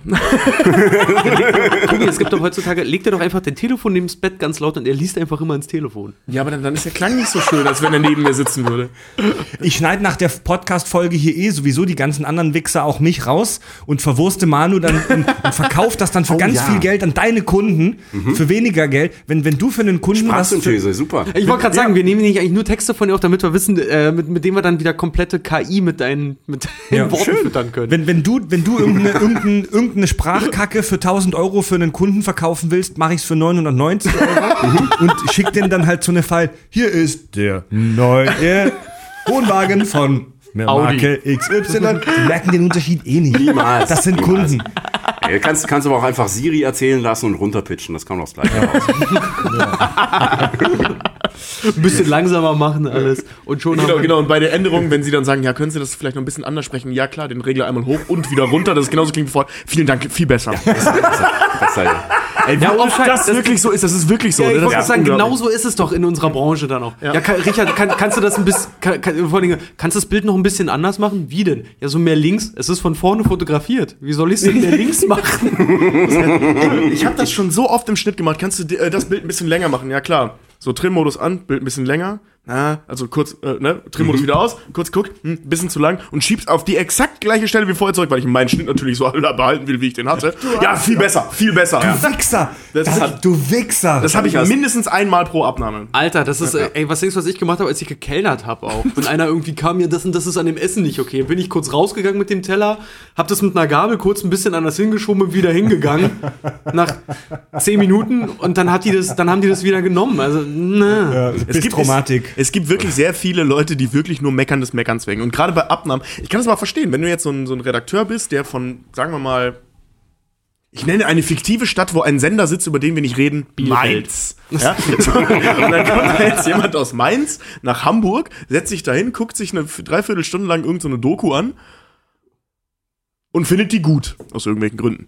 Ja, und sagt dann, äh, als ob der dann sagt, ja, nee, super, ich fliege jetzt wieder zurück nach Mainz. Danke für die Dreiviertelstunde. Nee, da muss ja natürlich erstmal eine Stunde und zwei gesprochen werden darüber. Im Endeffekt, dass nichts geändert werden muss, aber es muss diskutiert werden, dass man hätte ändern können. Ich kann das verstehen. Ich habe auch ich hab früher im Kundenservice hier Telefon ja auch gemacht, ne? Ist Total geil. Wenn dann Kunden auch irgendwie 20 Minuten an der Warteschleife hängen, gehen die davon aus, sie haben das Recht, mit dir jetzt 20 Minuten auch zu reden, auch wenn das Problem so banal ist, dass es Ja. in zwei, 20 Sekunden geklärt ist. Aber nein, die wollen dann 20 Minuten gehört werden. wir Und wenn es nur tracken 20 auch Minuten lang anbrüllen ist. Ich habe übrigens, nee, komm, jetzt, jetzt schweifen wir ab. Ein wenig, nur ein bisschen. Ich wollte ich wollte jetzt gerade über eine sehr nette Kundenbetreuerin reden, die ich letztens Über was habe. war jetzt das Thema der Folge, der aktuellen Folge? Ähm, Kundenbetreuung. Jedenfalls, wir wollten über den unendlichen Unwahrscheinlichkeitsdrive nochmal unsere Lese, unsere kleine Vorleserunde machen. Und ich freue mich jetzt schon wieder auf Manus Ständerstimme. Der unendliche Unwahrscheinlichkeitsdrive. Hast du gerade wirklich dein Mikrofon Richtung Ständer naja, egal. Nee, Ich fang noch mal an, ja? Wenn ich, wenn, ich, wenn ich mich zurücklehne und andere Ach reden so, lass, deshalb. Ich dann, dachte, dann, dann so. mache ich den Mikroständer immer so ein bisschen runter. Das war jetzt Zufall, dass es in Richtung meines Gemächts Ah, geht. ja, Ja. alles klar. Wieso sollte ich mein Mikro an meinen Pimmel halten? Vielleicht macht er Geräusche, Warum wenn er wächst. Wolltest du nicht mal hören, wie dein Sack klingt? Wa- Was würde mir das bringen, dass ich mein Mikro an meinen Vielleicht, Pimmel vielleicht, halte? vielleicht quietscht er ja, wenn er sich so aufstellt. So. Ja, vielleicht ist das bei dir wie bei Stafford, der einfach nur des Scheins wegen einen zweiten Kopf hat, dass einfach die Hörer mitbekommen, wie, naja, lass mal das. Der unendliche Unwahrscheinlichkeitsdrive ist eine neue, hinreißende Methode, Entschuldigung, hinreißende Methode, bitte schneiden, riesige interstellare Entfernungen ohne das ganze langweilige Herumgehänge im Hyperraum in einem bloßen Nichtsigstel einer Sekunde zurückzulegen. Entdeckt wurde er durch einen glücklichen Zufall.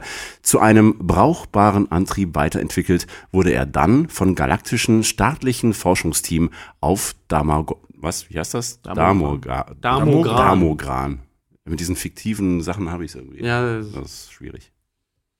Ich möchte nicht Ja, mach, weiterlesen. mach, mal, mach mal ein Stück weiter, Manu. Okay. Die Zebra-Rolle ist Und überlegt euch die, Frau. die Ich wurde gerade mit dem hölzernen Penis bedroht. Leute, das ist für lau jetzt gerade, was ihr hier hört. Was ist in der gebotenen Kürze die Geschichte seiner Entdeckung? Das Prinzip, kleine Mengen unendlicher Unwahrscheinlichkeit herzustellen, indem man einfach die Logikstromkreise eines Submeson-Gehirns Typ Bumbleveni 57 mit einem Atomvektorenzeichner koppelte, der wiederum in einem stark braunschen Bewegungserzeuger hing, sagen wir mal, einer schönen heißen Tasse Tee, war natürlich allenthalben bekannt und solche Generatoren wurden oft dazu benutzt, auf Partys Stimmung zu machen, indem man analog zur Interministeriumstheorie alle in, in, in der, in der, Indeterminismus-Theorie. Das ist aber echt weit weg, der Bildschirm, so. Ich bin ein bisschen schwersichtig. alle, also, sagen wir mal, in der man analog der, Indeterminismus-Theorie. Danke. Alle Unterwäschemoleküle der Gastgeberin plötzlich einen Schritt nach links machen ließ. Viele berühmte Physiker sagen, sie könnten nichts von all dem vertreten, zum Teil, weil es eine Herabwürdigung der Wissenschaft darstellte, vor allem aber, weil sie, weil sie zu solchen Partys nie eingeladen wurden. Etwas anderes, was sie, was sie nicht ertrugen, war das dauernde Scheitern ihrer Bemühungen, einen Apparat zu bauen, der das unendliche Unwahrscheinlichkeitsfeld erzeugen könnte, mit dem ein Raumschiff die irrwitzigen Entfernungen zwischen den entlegenen Sternen in 0, nix zurücklegen würde. Und so verkündeten sie schließlich mürrisch, so einen Apparat zu bauen sei im Grunde genommen unmöglich. Darauf stellte ein Student, der nach einem besonders erfolglosen Tag das Labor aufsuchen sollte, Ausfegen? folgende, äh, ausfegen sollte, folgende Überlegung an. Wenn, so dachte er bei sich, so ein Apparat im Grunde genommen unmöglich ist, dann ist das logischerweise eine endliche Unwahrscheinlichkeit. Ich brauche also nichts anderes zu tun, als genau auszurechnen, wie unwahrscheinlich ein Apparat ist, dann muss ich diese Zahl in den endlichen Unwahrscheinlichkeitsgenerator eingeben, ihm eine Tasse wirklich heißen Tee servieren und ihn anstellen. Klar. Das tat er und fand zu seinem großen Erstaunen, dass es ihm einfach so aus der hohen Hand, hohlen Hand gelungen war, den lange gesuchten unendlichen Unwahrscheinlichkeitsgenerator zu erfinden. Sein Erstaunen war freilich noch größer, als er, kurz nachdem er von der Galaktischen Institut mit dem Preis für äußerste Gerissenheit ausgezeichnet worden war, von einer rasenden Horde berühmter Physiker gelyncht wurde, die schließlich dahinter gekommen waren, dass das Einzige, was sie wirklich nicht ertragen konnten, ein Besserwisser war. Sehr gut. falscher Podcast hier. Eine, Ra eine, eine Horde rasender Physiker. Unwahrscheinlich, weil hast du mal Physiker gesehen? Die können nicht rasen. Sehr gut. Du weißt, dass mega viele von unseren Hörern Physiker sind. Ja, dann soll Wir haben einer nach so Hamburg kommen. Leute ausgeschlossen. Dann, dann von soll einer nach Hamburg kommen von denen und mir aufs Maul hauen, echt. Liebe Physiker, äh, liebe Physikerhörer, wann wart ihr zum, zuletzt in einem rasenden Mob unterwegs? Schreibt uns doch bitte mal an. Wütend. Schönes Bild. Was sind die auf der Straße mit Also Nicht mit Fackeln und vor so, nee, so brennenden oh, oh, Phosphorstab. Äh, nee, Nee, hier. mit, nee, mit diesen übergroßen äh, Linealen aus der Schulzeit. Diese, diese Kreidegeodreiecke. mit Mikroskopen. Dann so, ah, werf die Granaten. Ja. Ja, herrlich. So mit zerrissenen Kitteln und so selbstgeflickten Brillen, damit so aussieht wie der Physiker-Mob halt, ne? Und sobald dann man eine schöne Frau vorstellt, haben sie alle sowas von die Hosen voll, dass sie nicht mehr. Es gibt in der, in der, im Anhalter Galaxis äh, gibt es auch eine Verschwörungstheorie und zwar die sogenannte Kugelschreiber-Theorie. Die hat ein Student der Universität von Maxi Megalon aufgestellt. Äh, die Theorie besagt, dass alle Kugelschreiber, die plötzlich unauffindbar verschwinden, sich in einem unbeaufsichtigen Moment auf die Reise zu einem Kugelschreiberoiden Planeten machen, um dann dort zu leben. Dieser Student behauptet, diesen Planet gefunden zu haben und eine Zeit lang als Fahrer einer kleinen Kugelschreiberfamilie gearbeitet zu haben. Und äh, genau, da gibt es dann irgendwo im All so eine riesen Konglomerat von Kugelschreibern, die eine eigene Zivilisation aufgebaut haben. Pass auf, Das zwei, ist zwei. genial. Entschuldigung, mach, mach du zuerst. Ich wollte nur sagen, das ist genial. Ich wollte gerade sagen, genau, zwei, zwei Dinge. Ja, das stimmt. Ey, das Als, ist. als, un, als unfassbarer Verlierer von Kugelschreibern, ja, das stimmt. Sofort unterschreibe ich. Das ist die logischste Erklärung, Womit die ich mir, die, es gibt. Ja, eben. Das ist halt das Ding. Ich Der Mann stellt die richtigen Fragen. Ich kann es nur öffentlich kundtun. Er hat recht.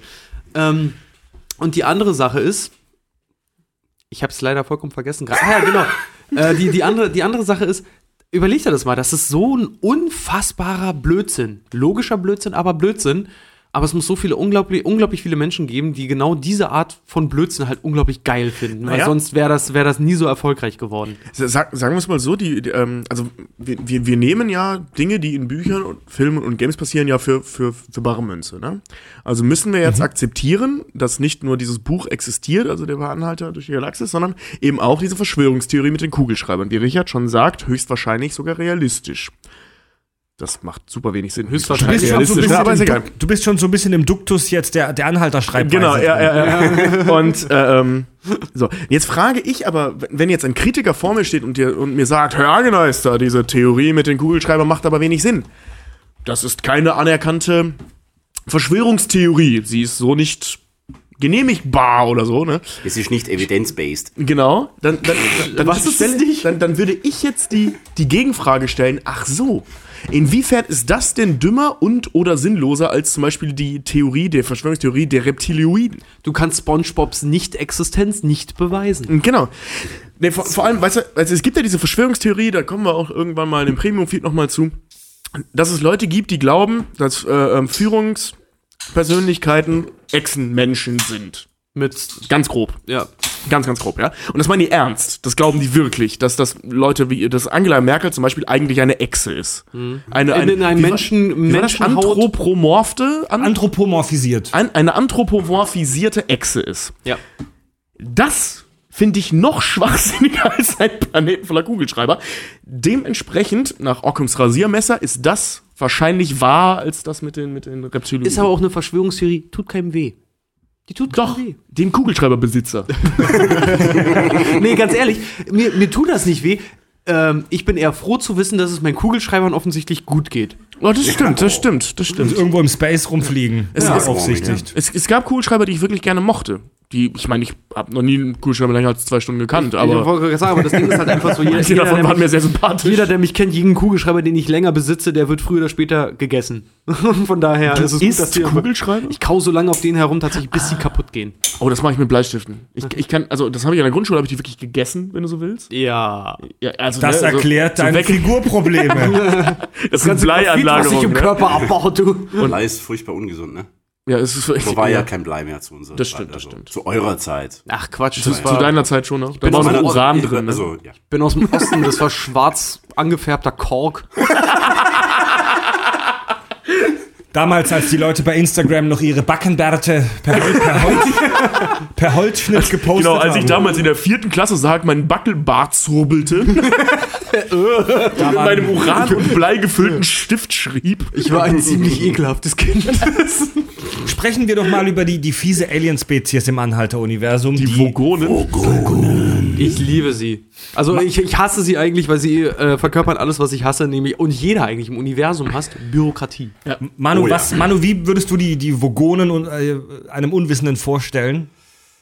Äh, der Vogon ist äh, die ex extrapolierte Version eines äh, dicken, fetten Beamten, der nichts Besseres zu tun hat, als jeden äh, jede Anweisung mit mindestens 50 Durchschlägen zu machen. Also so ähnlich wie das bei äh, Asterix und Obelix äh, mit diesem Das Haus, das irre macht. Passierschein-Nummer, wie war das? Der, der 45 Passierschein oder A38. A38. Das Haus, das also, Bekloppte macht. Das, es passiert nichts, indem es äh, nicht fünfmal beglaubigt und mit Durchschlag und sonst was äh, nochmal bestätigt wurde, um Verloren es dann nur nochmal zu verlieren und dann wieder zu finden und dann zu vernichten und wie auch immer. Also ja, stimmt. Und dann die Und- Frist immer ablaufen zu lassen, um es dann in letzter Sekunde doch noch beglaubigen zu lassen. Ganz genau, ja. Und dann, dann geht alles ganz schnell und äh, nebenbei haben die Vogonen eine, einen Hang zu Dichtung, Lyrik. Der unglaublich schlecht Die- ist, weil es sich nicht reimt, ne? Ja, also äh, sehr, also wie war das? Die drittschlechteste? Die schlechteste Kunst. ist irgendeine Frau in Sussex. Genau, Ja. die zweitschlechteste ist so mies, dass es äh, der äh, nee, dass es mal jemanden gab, der während er das Gedicht hörte, sein eigenes Gesicht gegessen hat. Ja, genau. ja, und dann kommt die Dichtkunst der Vogonen. Ja. Ist wie bei den Dinos. Die ne? innere Blutungen auslöst Die- übrigens. Ja. Ja. Ist wie bei den Dinos. Ja, soll ich meinen Kopf essen? Ich schaff's schon bis zur Unterlippe.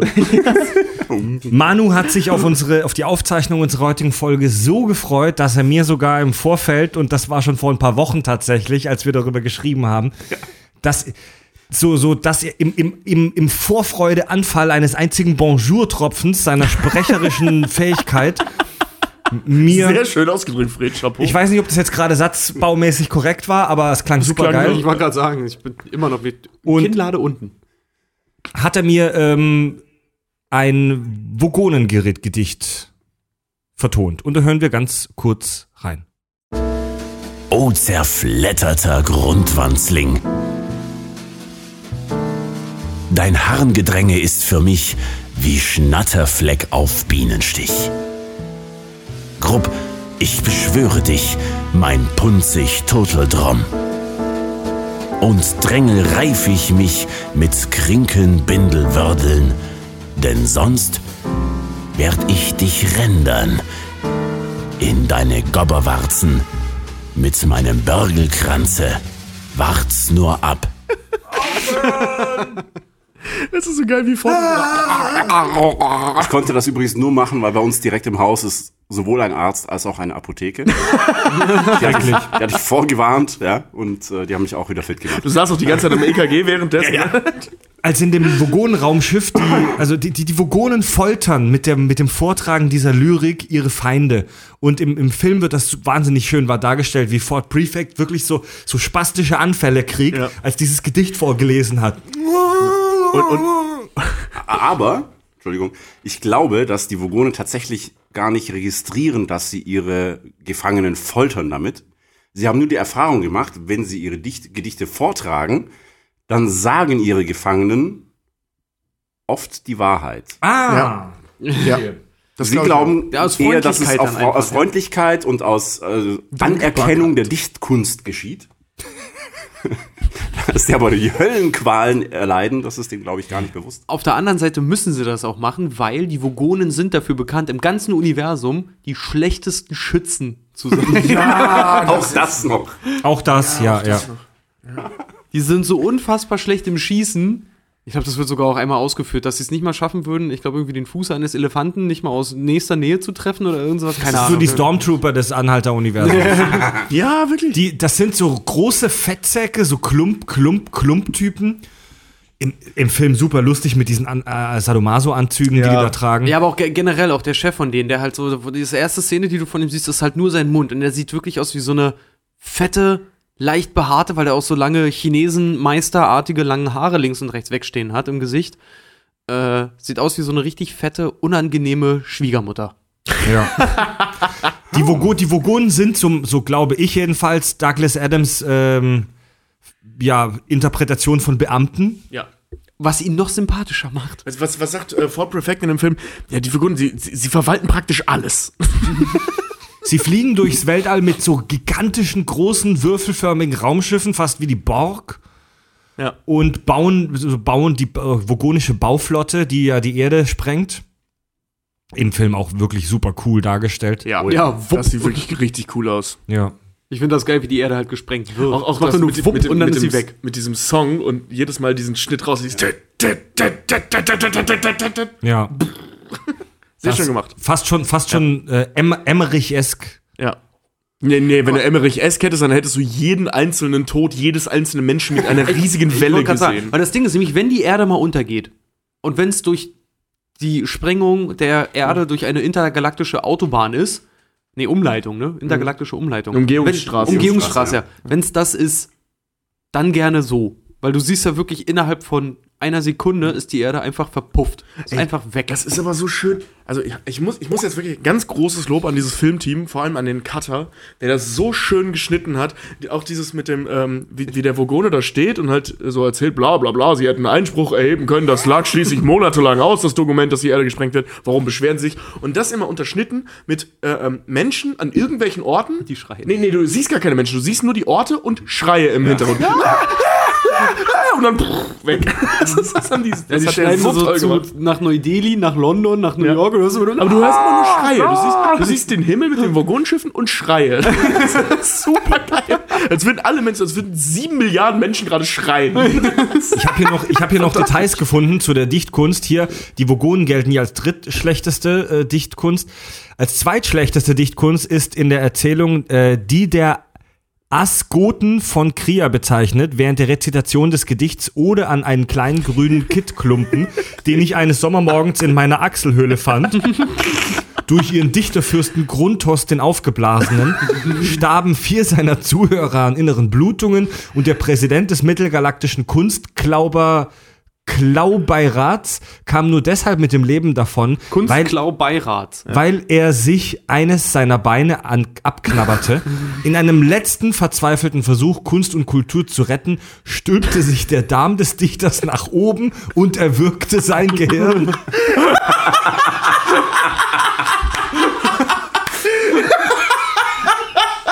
Oh Gott, ey, ich glaube, ich muss die Bücher echt mal wieder lesen.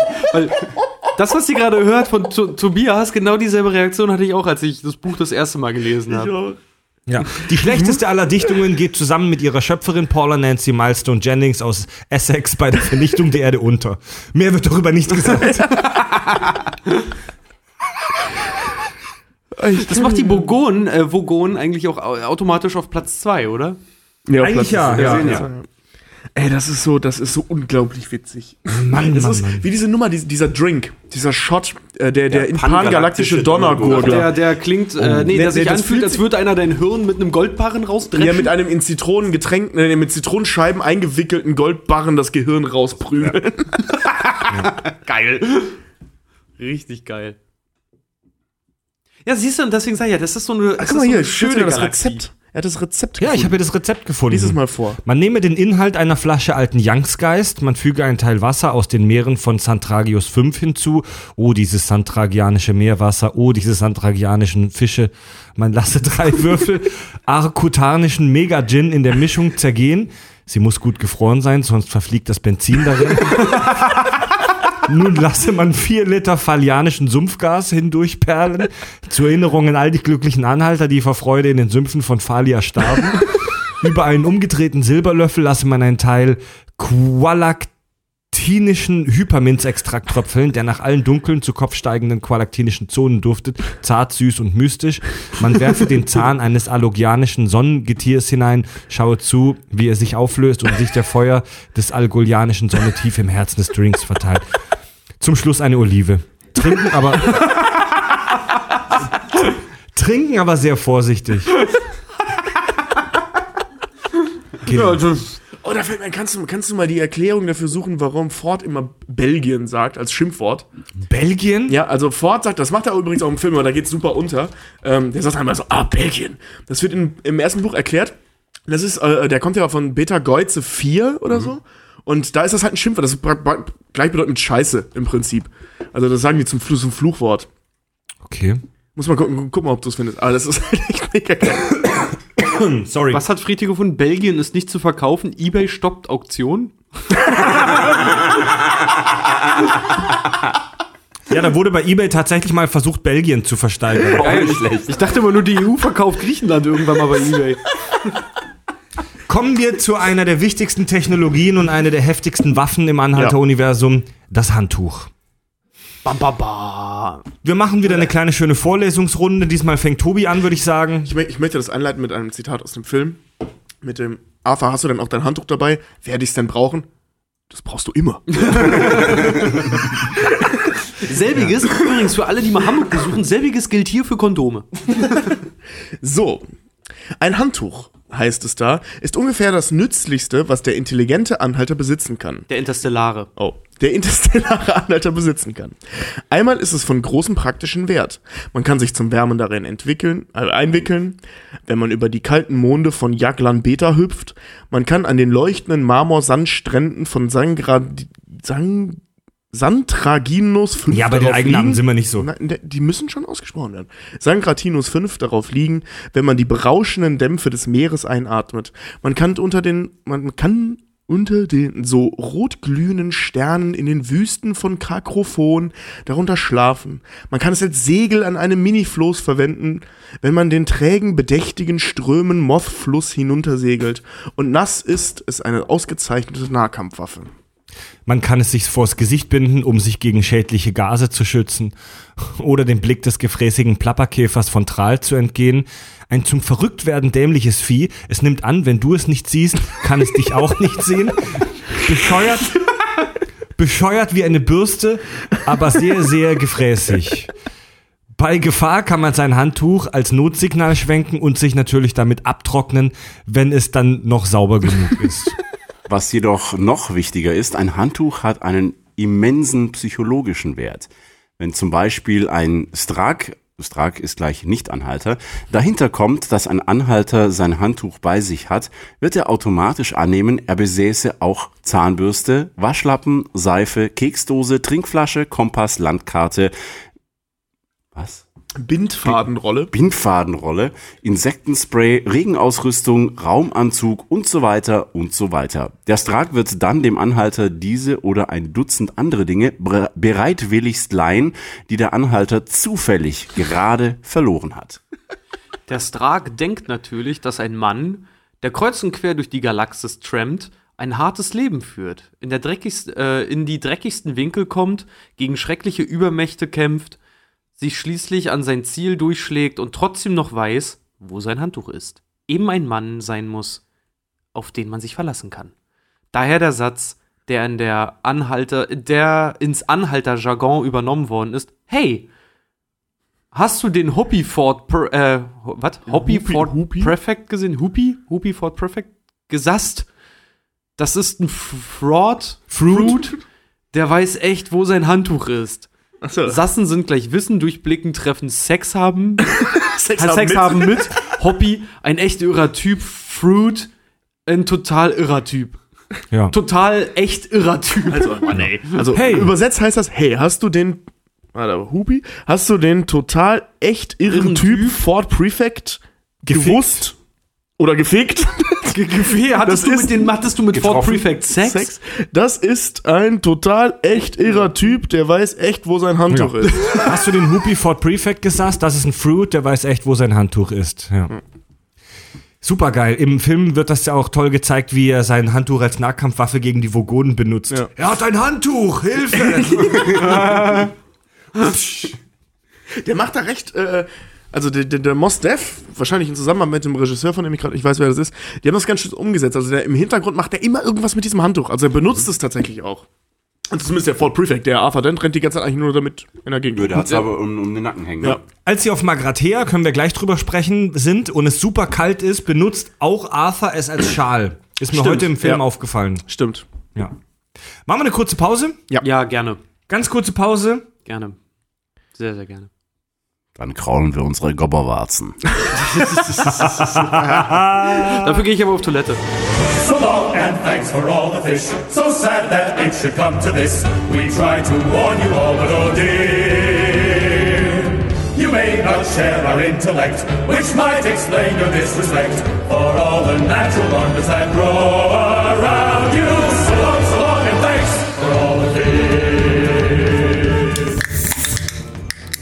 long and thanks for For all. all the beer, so bad that it must come to this.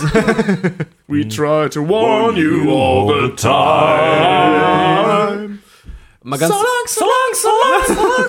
And thanks for all the fish. Ja, aber ganz nebenbei, warum stoßen wir nicht mit Dosen an? Hört man das? Das ist so wie, wir könnten auch mal wieder ins Mikro nicken. weil wir asoziale sind. Äh, äh, Manu, hast du noch was von dem Schnupftabak eigentlich? Ja, Hier, das, eines der Bücher, welcher Teil ist das? Heißt, der vierte Band heißt Mach's gut und danke für den Fisch. Denn wie sich herausgestellt hat, ähm, ist, sind die intelligentesten äh, Spezies auf dem Planeten Erde nicht die Menschen, sondern die, unter anderem die Delfine. Ja, also die intelligentesten sind die Mäuse und die zweitintelligentesten sind die Delfine. Ich zieh das jetzt echt Schnupftabak rein, ne? Das habe ich erst beim letzten Mal, glaube ich, mit 18 gemacht. Ich wollte sagen, Manu ich, ich, als ich das erste Mal mit dem Schnupftabak genommen habe, habe ich original 20 Sekunden danach gereiert. Ich fand das früher voll geil. Zur Erklärung, Fred hat die Hälfte im Gesicht. Fred, Hilke ist schnupft offensichtlich Schnupftabak. nicht für Schnupfen. Mittlerweile keine ich, Hemmungen ich wische mehr. das raus, ja. Nix sagen. Ah, sag doch nicht. Also mittlerweile haben wir auch keine Hemmungen mehr hier im Podcast. Es ist einfach nur noch asozial. Es ist übrigens wirklich Schnupftabak, Ja, ich liebe Drogenfahndung. Ihr seht das ja nicht. Nein, es ist wirklich eine braune, äh, braune Flüssigkeit. Eine braune Flüssigkeit. Ein braunes Pulver der Marke Schnupftabak Deluxe. Koks für Arme. Überraschung. Nicht, hör auf, der gute Wer- Schnupftabak. wer niest, muss nachlegen, ne? Das weißt du. Wir haben, wir haben mal äh, äh, bei einem Kumpel von mir, der war eingepennt und ich weiß, dass er ziemlich häufig unseren Podcast hört, deswegen hoffe ich, dass er das jetzt mitkriegt, aber ich werde den Namen nicht nennen. Ähm, der ist mal ähm, am Ende einer Party beim, ähm, beim Versacken, weißt du, als die Party zu Ende war und alle saßen nur noch rum und haben Bier getrunken, hart. Ähm, ist der halt eingepennt und hat geschnarcht wie ein Berserker und wir hatten alle Schnupftabak dabei und haben ihn eine so unfassbare Überdosis Schnupftabak in die Nase einatmen lassen beim Ihr Schnarchen. Wichser. Der ist nicht wach geworden. Der hat sich, der hat sich umgedreht und hat Beim weiter geschlafen. Schlafen? Ja, ey, das jetzt beim Schnarchen, weißt du, so dieses und dann beim Einatmen haben wir dem wirklich so unfassbar viel Schnupftabak auf so eine Messerspitze und er hat es einfach weggezogen und einfach weitergemacht. Geil. Tobi, ich traue mich nie wieder einzuschlafen. Wahrscheinlich niest er bis heute deswegen. Ich werde nie wieder neben dir in Ruhe einschlafen können. Mir hat mein bester Freund mal im Trainingslager so einen kleinen Tisch über, über mein, mein haben, ich habe auf einer Isomatte gepennt. Wir waren, ich glaube, in der Schule oder irgend sowas. Und der blöde Wichser hat früher, als er wach geworden ist, einen Tisch so 20 Zentimeter über meinen Kopf gestellt. Und hat, mir da, hat, hat mich dann an den Füßen gekitzelt. Ich bin halt hochgeschreckt und bin voll mit dem Kopf gegen den Tisch geballert. Das ist so witzig. Ja, We Mann. call it a Klassiker. Das hat doch tierisch knallt. Gut, per Anhalter durch die Galaxis. Jetzt gibt es eine Sache, über die wir noch gar nicht gesprochen haben. Es schwebt im Raum wie ein warmer Furz. Die Band Die Antwort. Was für eine Band? Die Antwort. Du nicht? Helfe die Boom Boom. Die Antwort. Und zwar Chappie, der Film. der Name unserer Folge, nämlich ein 4, 42. Was hat es mit der Zahl 42 auf sich? Auf sich.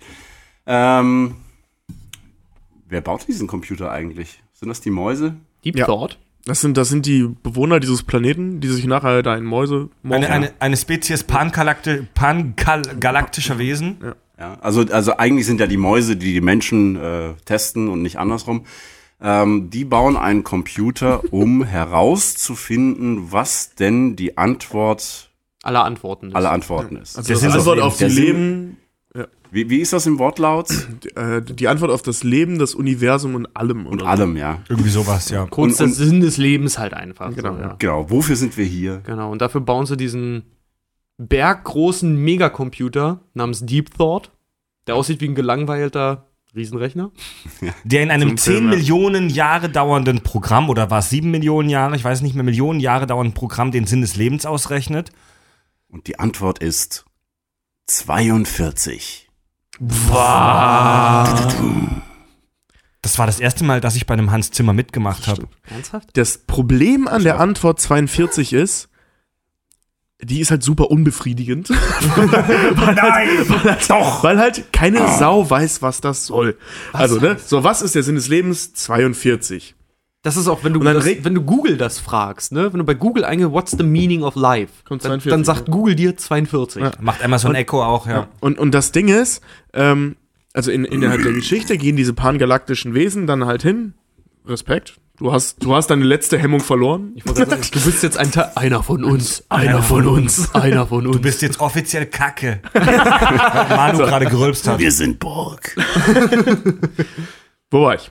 Ach genau. Und äh, diese pangalaktischen Wesen sind dementsprechend halt total entgeistert, dass diese Antwort so kacke ist. Und äh, Deep Thought sagt dann halt auch völlig zu Recht, ähm, naja, ähm, die Frage müsst ihr schon selber herausfinden, was das bedeutet. Und daraufhin ähm, entwickelt Deep Thought einen Rechner, der so komplex ist, dass das Leben ein, ein Teil des Rechensystems ist. Der Matrix oder des Programms, ja. Und das stellt sich dann irgendwann als die Erde heraus, die ja genau in dem Moment, wo die, äh, wo die, wo die Frage entdeckt wurde von einer Frau oder einem Kerl, weiß ich gar nicht mehr, auf jeden Fall in irgendeinem Pub in England, kam die auf eine Idee, als sie da mit ihren Aluhüten saßen, um sich vor den Vulkanen zu schützen.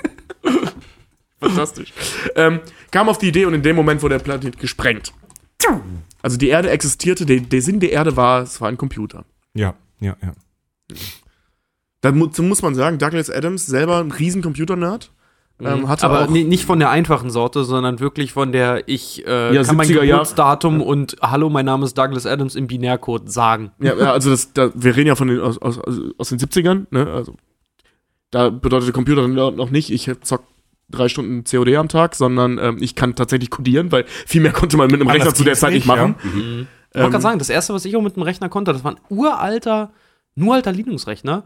Ich habe äh, quasi, ja, ja, hacken kann man es nicht nennen, aber halt äh, durch ähm, per, ähm, Twizzle per, Basic. per Systembefehl mich durch System gegraben. Mhm. Das erste, was ich an meinem Computer gemacht habe, war Warcraft 2 zocken. Ja, ja, Warcraft 2 war Pharao. geil. Age of Empires 2.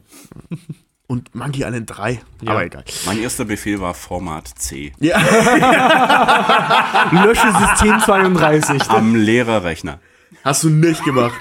Hast du Das gemacht? hat, hat nicht funktioniert. Für, für alle, die Ich habe einen nicht. Rechner in der Schule mal defragmentiert. Oha. Tierisches Chaos. Tierisches Chaos. Das war ein Versehen. Für, für alle Hörer, die nicht nachts von MS-DOS träumen, für alle jüngeren Hörer, Format C, müsst ihr mal eingeben, ist ein schön tolles Spiel. Da, da kriegt man Leben von. Genau. Ja, Und die ja. Power-Taste mit der Rechnersteller wird Alt F4.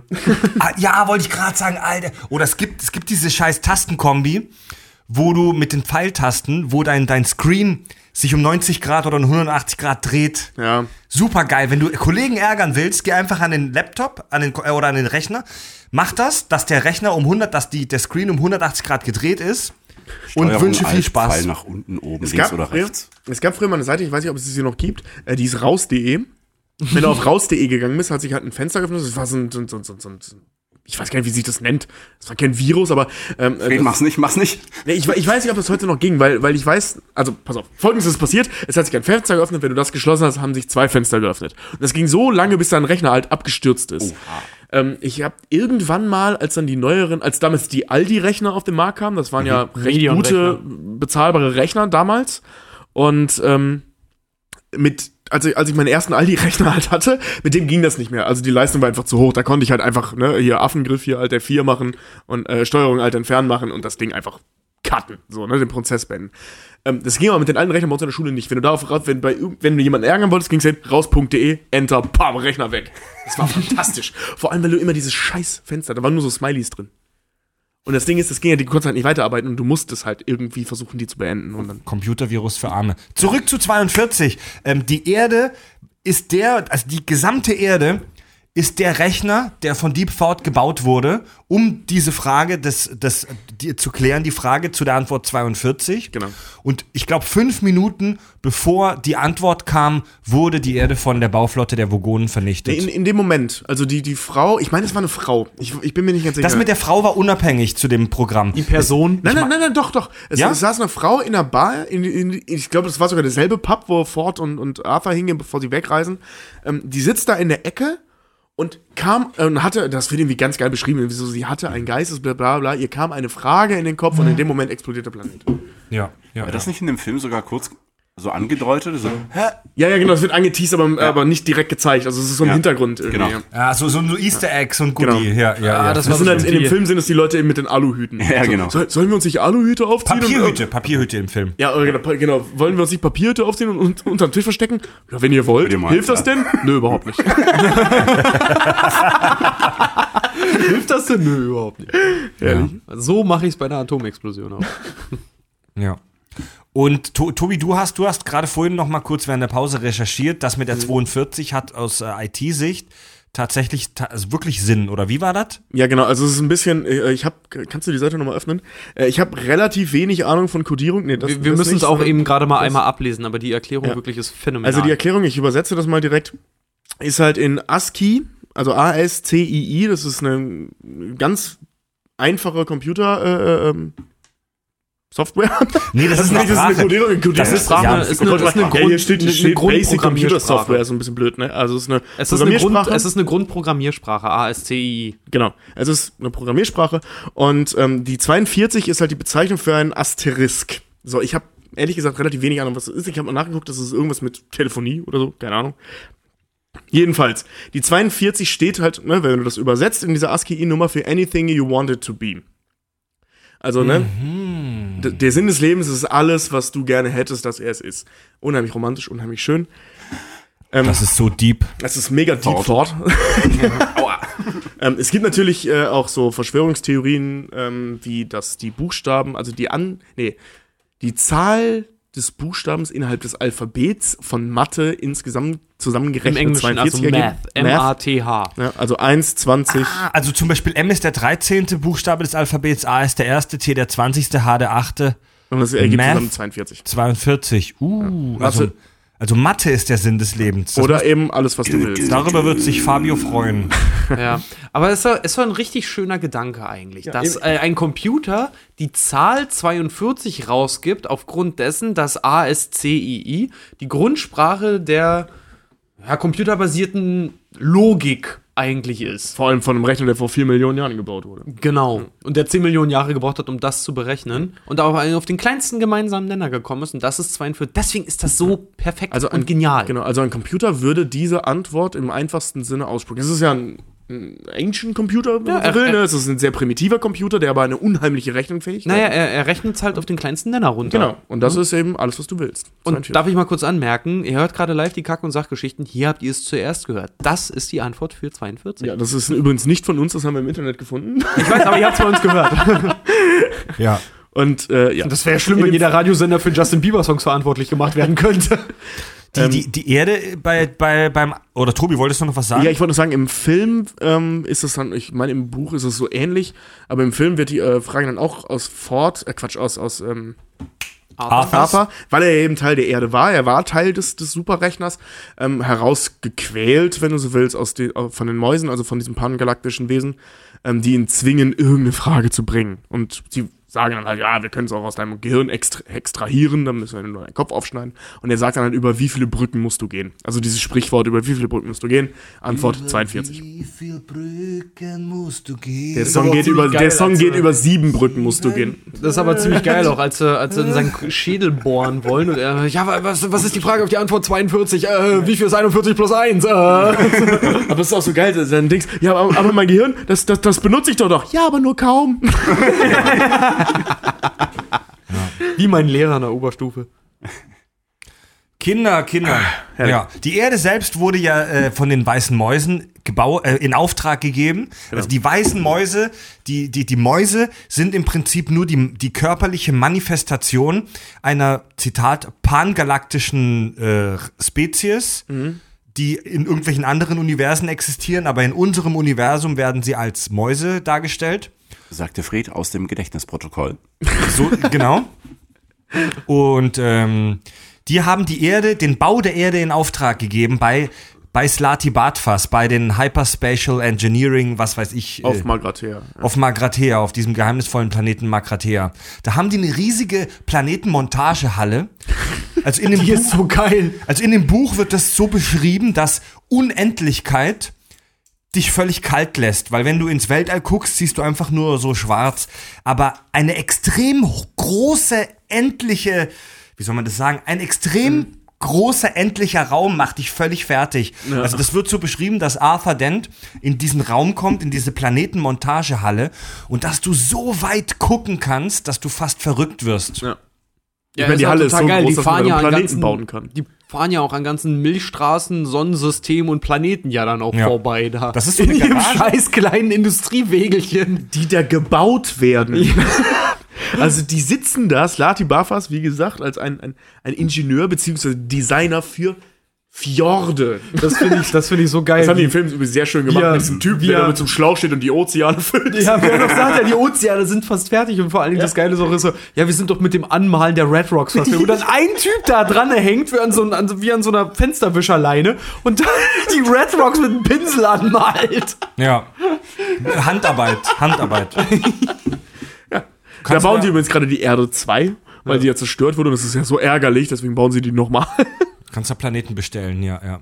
Ganzer Planeten bestellen. Und, und das wird im Buch auch beschrieben, dass halt das, das halt für super reiche Leute auch Ja. ist, die sich da super alberne Planeten bestellen können. So Planeten, die völlig aus Gold sind oder ein Planet, der völlig aus so Hüpfburgen Oder besteht. exakt äh, Würfelform hat. Würfelform oder so ein Hüpfplanet, so eine riesen Hüpfburg, auf dem du immer so boing, boing, boing rumhüpfen kannst und lauter so ein Quark. Ey, soll ich dir mal sagen, wenn sowas möglich wäre, ich gebe dir Brief und Siegel, die, die Dieter Bohlens und Till Schweigers dieser Welt würden das tatsächlich machen. Ja, Ich würde es auch machen. klar. Klar. ich würde mir so einen kompletten. Was würdet ihr euch für einen Planeten machen? Gute Frage. Oh, Manu, was würdest du dir vom Planeten bauen lassen? Also dieser Planet hätte vor allem viel Natur und viele Kurven. Langweilig. Reden wir über nicht, immer noch über Planeten? Ich weiß, so ein riesige schwebende Titte im Universum. ich weiß genau, was du mit stark bewachsen meinst. oh Gott. The rest is to your imagination.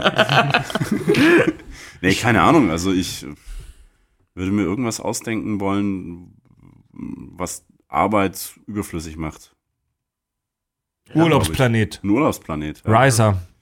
Ja, also Schreibt einer, uns der, doch mal eure Ideen. So ein Bumsplanet. Nee, nee, so ein Planet, weißt du, der dich tatsächlich mit allem äh, in relativ unbegrenzter Form versorgt. Wenn du ihn nicht überpopularisierst, also nur du. du kannst davon. Naja, das ist ja der Sinn der Sache. Wenn man reich Genau. genug ist, sich also einen eigenen Planeten zu erstellen, dann sorgt man auch dafür, dass niemand sonst seine Genau. Ressourcen dann dementsprechend. Ja, also du hast, du hast praktisch unbegrenzte Ressourcen, du hast nichts, das dich töten kann. Ja, also du hast jetzt keinen, also du hast vielleicht Tiger, aber ohne Zähne und Krallen. Ähm, Weil in, deiner, in deinem Alltag hier auf der Erde Tiger dich ja so unglaublich penetrieren. Nein, Tobi. aber wenn ich jetzt auf meinem ge- selbstgebauten Planeten bastel, ja, äh, mir den bastel, ja, und dann, dann, dann sage ich, mach den mal genauso wie der Erde, nur ohne Menschen.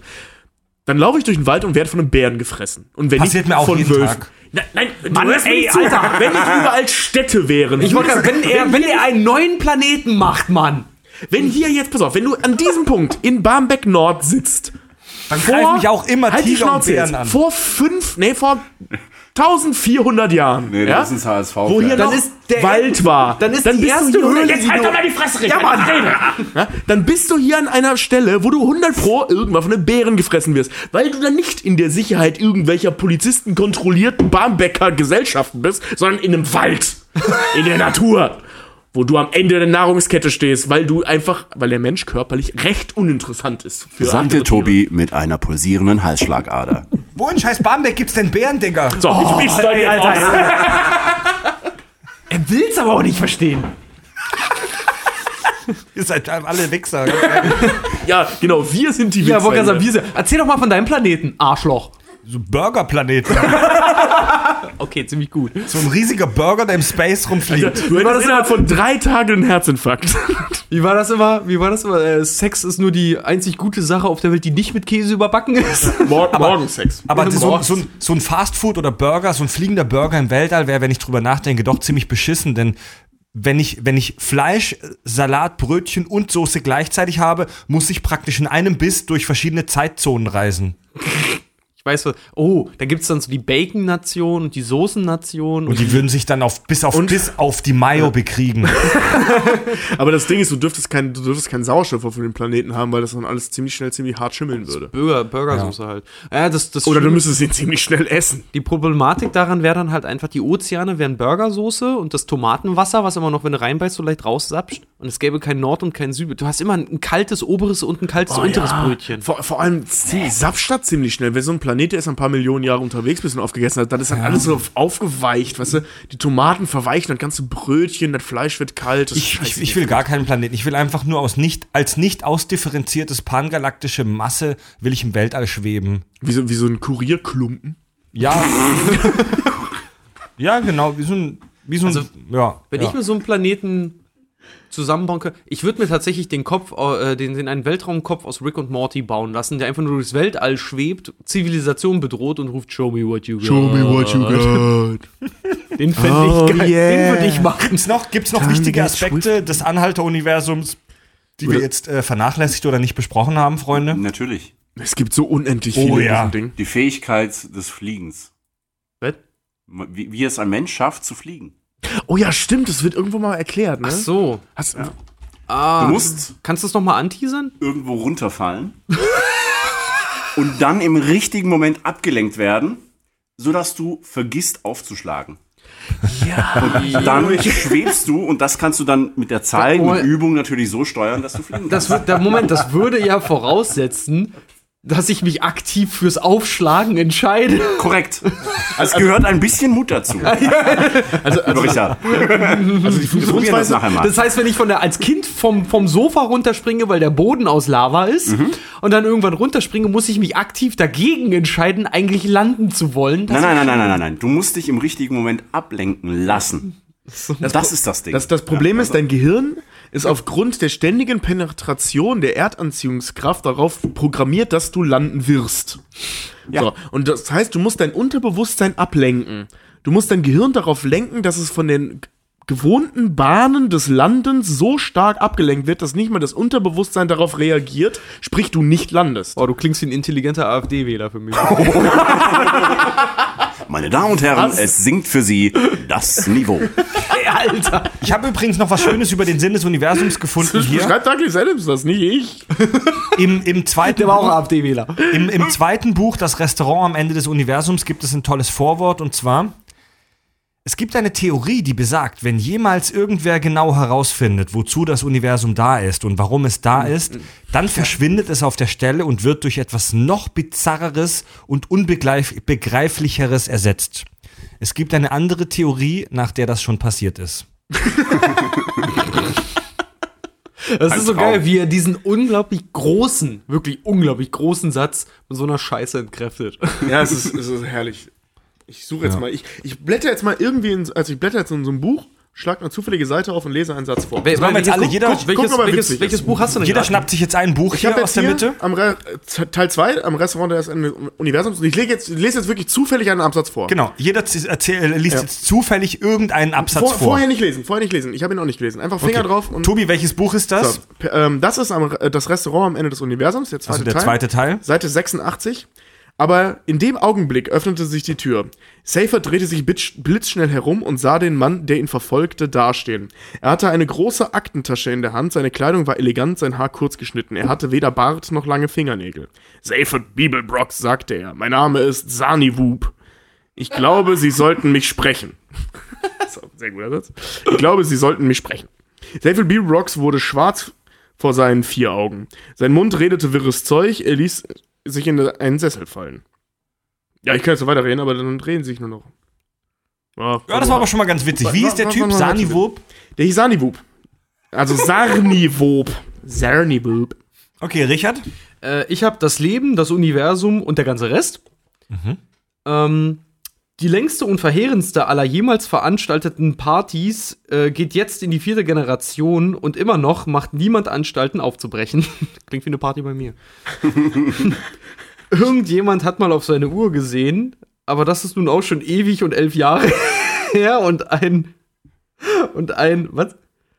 Und ein Nachnahmer hat es, ein Nachahmer hat es nicht gegeben. Das Chaos ist ungeheuer und man muss gesehen haben, um es zu glauben.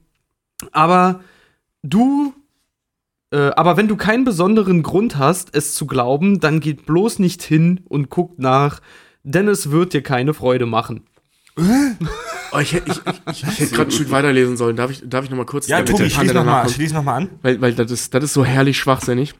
Also Seyfried sagt, wenn sie, äh, Quatsch, der, der, der, der, der, äh, ne, Sani Whoop sagt, wenn sie durch diese Tür hinausgegangen wären, dann wären sie wieder im realen Universum gelandet. Das Künstliche funktioniert von hier aus. Er gab der Arkentasche einen selbstgefälligen Klaps. Sefert starrte ihn mit Abscheu und Empörung an. Und was ist der Unterschied? brummte er. Nichts, sagte Sani Whoop. Sie sind identisch. Oh, außer dass die Froschsternkrieger im realen, realen Universum grau sind. Ah ja. Es wird, es wird übrigens nicht erklärt, was das bedeutet. Wozu auch? Nee, du musst es einfach nur wissen. Das, sind halt, das ist der Hitchhiker's Guide Through the Galaxy. Es sind so Sachen, die musst du wahrscheinlich einfach wissen. Ja. Sie werden als selbstverständlich einfach Ja, vorausgesetzt. es ist so ein bisschen wie das Lernen der deutschen Sprache, deutscher Artikel. Die musst du einfach kennen. Manu, Ja, ich habe äh, mach's gut und danke für den Fisch. Ich schlage jetzt mal irgendwas auf. Das ist wie, wie in der Kirche. Ne? Mhm. Man schlägt was auf und hält seinen Finger drauf und sagt, das ist jetzt die Eingebung. Die Lesung nach Johannes. Eigentlich dachte Arthur, während er sich umsah, war der obere Raum auch so schon mindestens recht wundervoll. Er war schlicht eingerichtet mit Sachen aus Polstern und einer Stereoanlage möbliert, deren Lautsprecher Eindruck auf die Burschen gemacht haben würden, die, Stu die, die, die Stonehenge angerichtet haben. Okay, gut. Blumen gab es, die bleich und Bilder, die interessant waren. Im Dachraum befand sich eine Art Galerie, ein Bett und auch ein Badezimmer, in dem man, wie Franchurch erklärte, sogar eine Katze herumwirbeln konnte, aber, setzte sie hinzu, nur wenn sie eine ziemlich geduldige Katze ist, die gegen ein paar unangenehme Schläge am Kopf nichts einzuwenden hat. So, da wären wir also. Das ist die Vorgabe. Und jetzt das alles mit Handstand. Geil. Ich habe Per Anhalter durch die Galaxis, also das erste Buch, und ich nehme jetzt mal absichtlich irgendwas aus dem ersten Drittel, relativ früh. Mr. L. Prosser war, wie man so schön sagte, auch nur ein Mensch. Mit anderen Worten, er war eine auf Kohlenstoff basierende, zweifüßige, vom Ab Affen abstammende Bioform. Genauer gesagt, er war 40, fett und mies. Er war 40, fett und mies und arbeitete in der Gemeindeverwaltung. Außerdem war er komischerweise, obwohl er es nicht wusste, in männlicher Linie ein direkter Nachfahre von Genghis Khan. Das ist die Nummer, ja. Ja, Tobi vorhin gesprochen. Wenn auch die vielen Generationen und Rassenmischungen seither seine Gene so verheddert hatten, dass er keine eindeutig mongolischen Eigenschaften mehr besaß und die einzigen Überreste seiner mächtigen Vorfahren äh, äußerten sich bei Mr. El Possa in ausgesprochener Fettleibigkeit und einer Vorliebe für kleine Pelzhüte.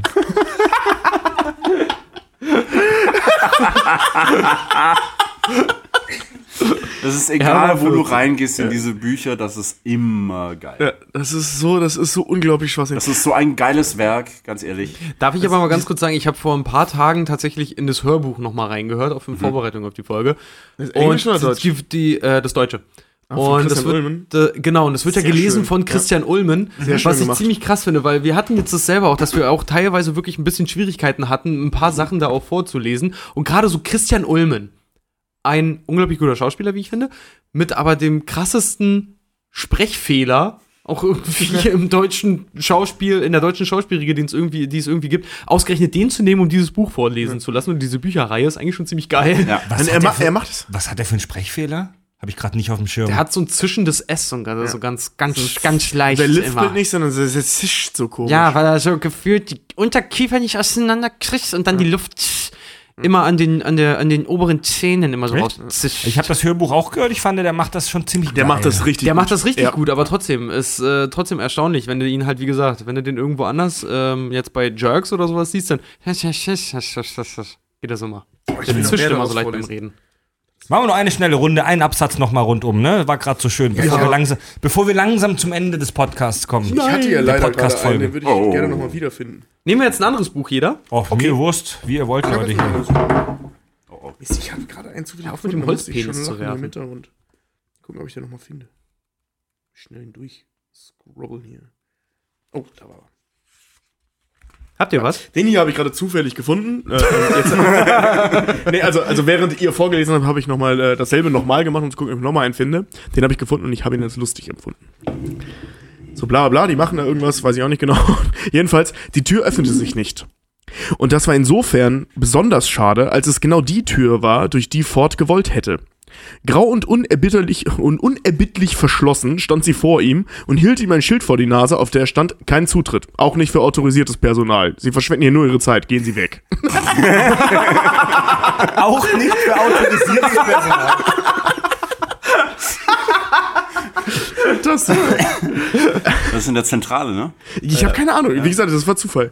Ich guck, ich Okay. guck mir das mal eben an, Äh, ich habe jetzt hier auch das, das ich habe mir von Tobi jetzt geholt hier das Restaurant am Ende des Universums. Ähm, Fort Perfect und Arthur Dent schleppten sich mühsam die anscheinend endlosen Gänge des Raumschiffs, äh, des Raumschiffs entlang.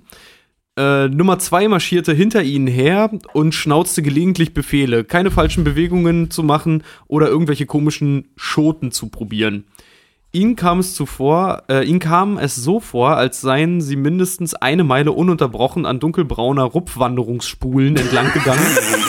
Schließlich gelangten sie an eine große Stahltür, die aufglitt, als Nummer zwei sie anbrüllte, als Nummer zwei sie anbrüllte. Sie traten ein. Quatsch, ey. Unglaublich. Also, ich habe jetzt von Fred den Anhalter durch die Galaxis, das erste Buch. Stimmt, das ist die Zentrale des, äh, äh, des Buches gewesen, ja. Ja, weiter. Gut. sagte Arthur Dent. er öffnete die Augen. Es ist dunkel, das sagte er. Ja, sagte Fort Perfect. Es ist dunkel. Kein Licht, sagte Arthur Dent. Dunkel. Kein Licht. Eins von den Dingen, die Fort Perfect an der Menschheit immer wieder schwer begreiflich fand, war ihm die Angewohnheit, sich das Allerselbstverständlichste ständig zu bestätigen und zu wiederholen. Zum Beispiel, schöner Tag heute. Oder, Sie sind sehr groß. Oder, du meine Güte, Sie sehen aus, als wären Sie in einen 10 Meter tiefen Brunnen gefallen. Geht's Ihnen gut? Sehr gut. Die, die Versinnbildlichung von Captain Obvious, wenn man das Ja. mal so sagen darf. Ja. Ich, ich, ich nehme auch das erste Buch nochmal zur Hand, weil ich finde, dass das das Beste ist. Äh, per Anhalter durch die Galaxis. Ich äh, blättere. Seite 161. Nee, ist scheiße. das, das ist so eine sehr fragmentierte Seite war das mit vielen kleinen Absätzen. Ähm, und zwar nehme ich jetzt mal, oh, da habe ich ja gerade einen schönen Absatz gehabt. Fünf Gestalten wanderten langsam über das öde Land. Zum Teil war es langweilig grau, zum Teil langweilig braun und der Rest sah eigentlich noch uninteressanter aus. Das Ganze wirkte wie ein ausgetrockneter Sumpf, den mittlerweile der Pflanzenwuchs abhanden gekommen und der mit einer zwei Finger dicken Staubschicht bedeckt war. Es herrschte eisige Kälte. Safford war darüber sichtlich niedergeschlagen. Er schlich sich allein davon und war bald hinter einer leichten Anhöhe verschwunden. Der Wind reizte Arthurs Augen und Ohren und die abgestandene dünne Luft schnürte ihm die Kehle zu. Was jedoch am meisten gereizt, meisten gereizt war, das war sein Verstand. Das ist ja fantastisch, sagte er und hörte, wie seine eigene Stimme ihm in den Ohren rasselte. Der Ton trug in dieser dünnen Atmosphäre nur sehr schlecht. Ein ödes Loch, wenn du mich fragst, sagte Ford. In einem Katzenklo würde ich mich besser amüsieren. Er spürte, wie der Ärger in ihm hochstieg. Musste es ihn von allen Planeten in allen Sternensystemen der ganzen Galaxis, viele waren romantisch und exotisch und sprühten vor Leben, ausgerechnet auf so eine Schutthalde verschlagen und das nach 15 Jahren Verbannung, noch nicht mal ein Würstchenstand war irgendwo zu sehen. Er bückte sich und hob einen kalten Klumpen Erde auf, aber es lag nichts darunter, was die Reise von Tausenden von Lichtjahren wert gewesen wäre. Ich würde gerne noch mal einen, einen, einen Also äh, Part aus, aus dem äh, Per Anhalter durch die Galaxis vorlesen. Also nicht nur dem Buch, sondern dem Buch in dem Buch. Okay, also ein, Also aus dem Anhalter wirklich. ne? ein, ein letztes Zitat jetzt von genau, Tobi. Aus, aus dem Anhalter. Und zwar, also ich habe es jetzt noch nicht gelesen, ich hoffe, es ist witzig, aber ich glaube ja. Äh, Und zwar, was das Wort Ausdehnung bedeutet. Ausdehnung, Doppelpunkt, unendlich. Der Reiseführer per Anhalter durch Galaxis bietet folgende Definition des Wortes unendlich. Unendlich. Größer als das Allergrößte und dann noch ein bisschen mehr. Also noch so viel größer als das. Wirklich wahnsinnig kolossal. Eine absolut fantastische, lange, echt, Mann, das ist riesig viel Zeit. Unendlich ist einfach so groß, dass im Vergleich dazu das Großsein selber richtig mickrig aussieht. Gigantisch multipliziert, multipliziert mit kolossal, multipliziert mit überwältigend riesig ist das ungefähr, ist ungefähr die Vorstellung, die wir hier begreiflich zu machen versuchen. Geil. Das bedeutet unendlich. Sehr schön, sehr schön. Wir ziehen unseren Hut vor Sir Douglas Adams, ziehen unsere Handtücher jetzt über. Chapeau. Übrigens, Und- Douglas Adams, kurz da noch eingeworfen, hat ja auch äh, noch weitere Bücher geschrieben, die leider nicht so erfolgreich waren.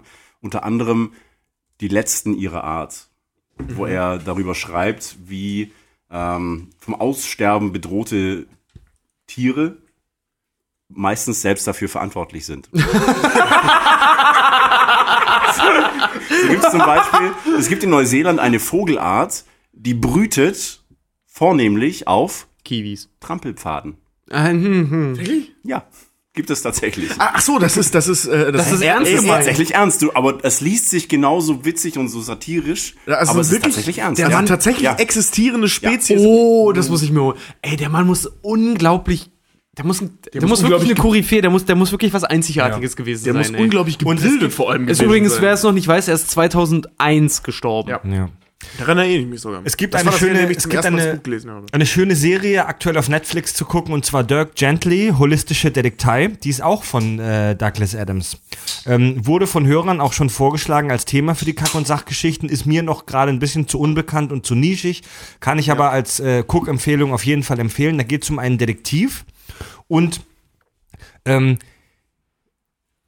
bei, bei, bei Sherlock Holmes ist es ja so, dass er die Deduktion, Deduktion praktiziert. Also aus kleinen Details ähm, schließt er dann allgemeines, allgemeine Sachen, allgemeines Wissen, allgemeine Annahmen. Bei, bei Dirk Gently, dem holistischen Detektiv, ist es ganz anders. Er scheißt auf alle Details und er scheißt auf, auf wirklich alles, auf das normale Detektive äh, achten, sondern er hat die Einstellung oder den Plan, dass er alles auf sich zukommen lässt. Also, dass, dass, dass er praktisch immer nur irgendwo hingeht und darauf hofft, dass irgendwie durch Zufall sich der Fall löst. Also, versteht ihr, was ich meine? ja, Ganz äh, ehrlich, so bestreite ich meine Arbeitsalltag auch. Ja.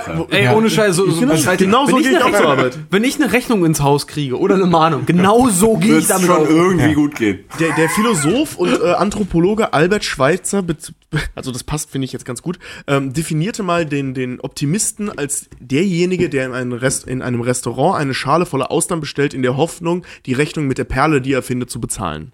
So, so die Logik ist das. Schön. Ja, sehr schön, sehr schön.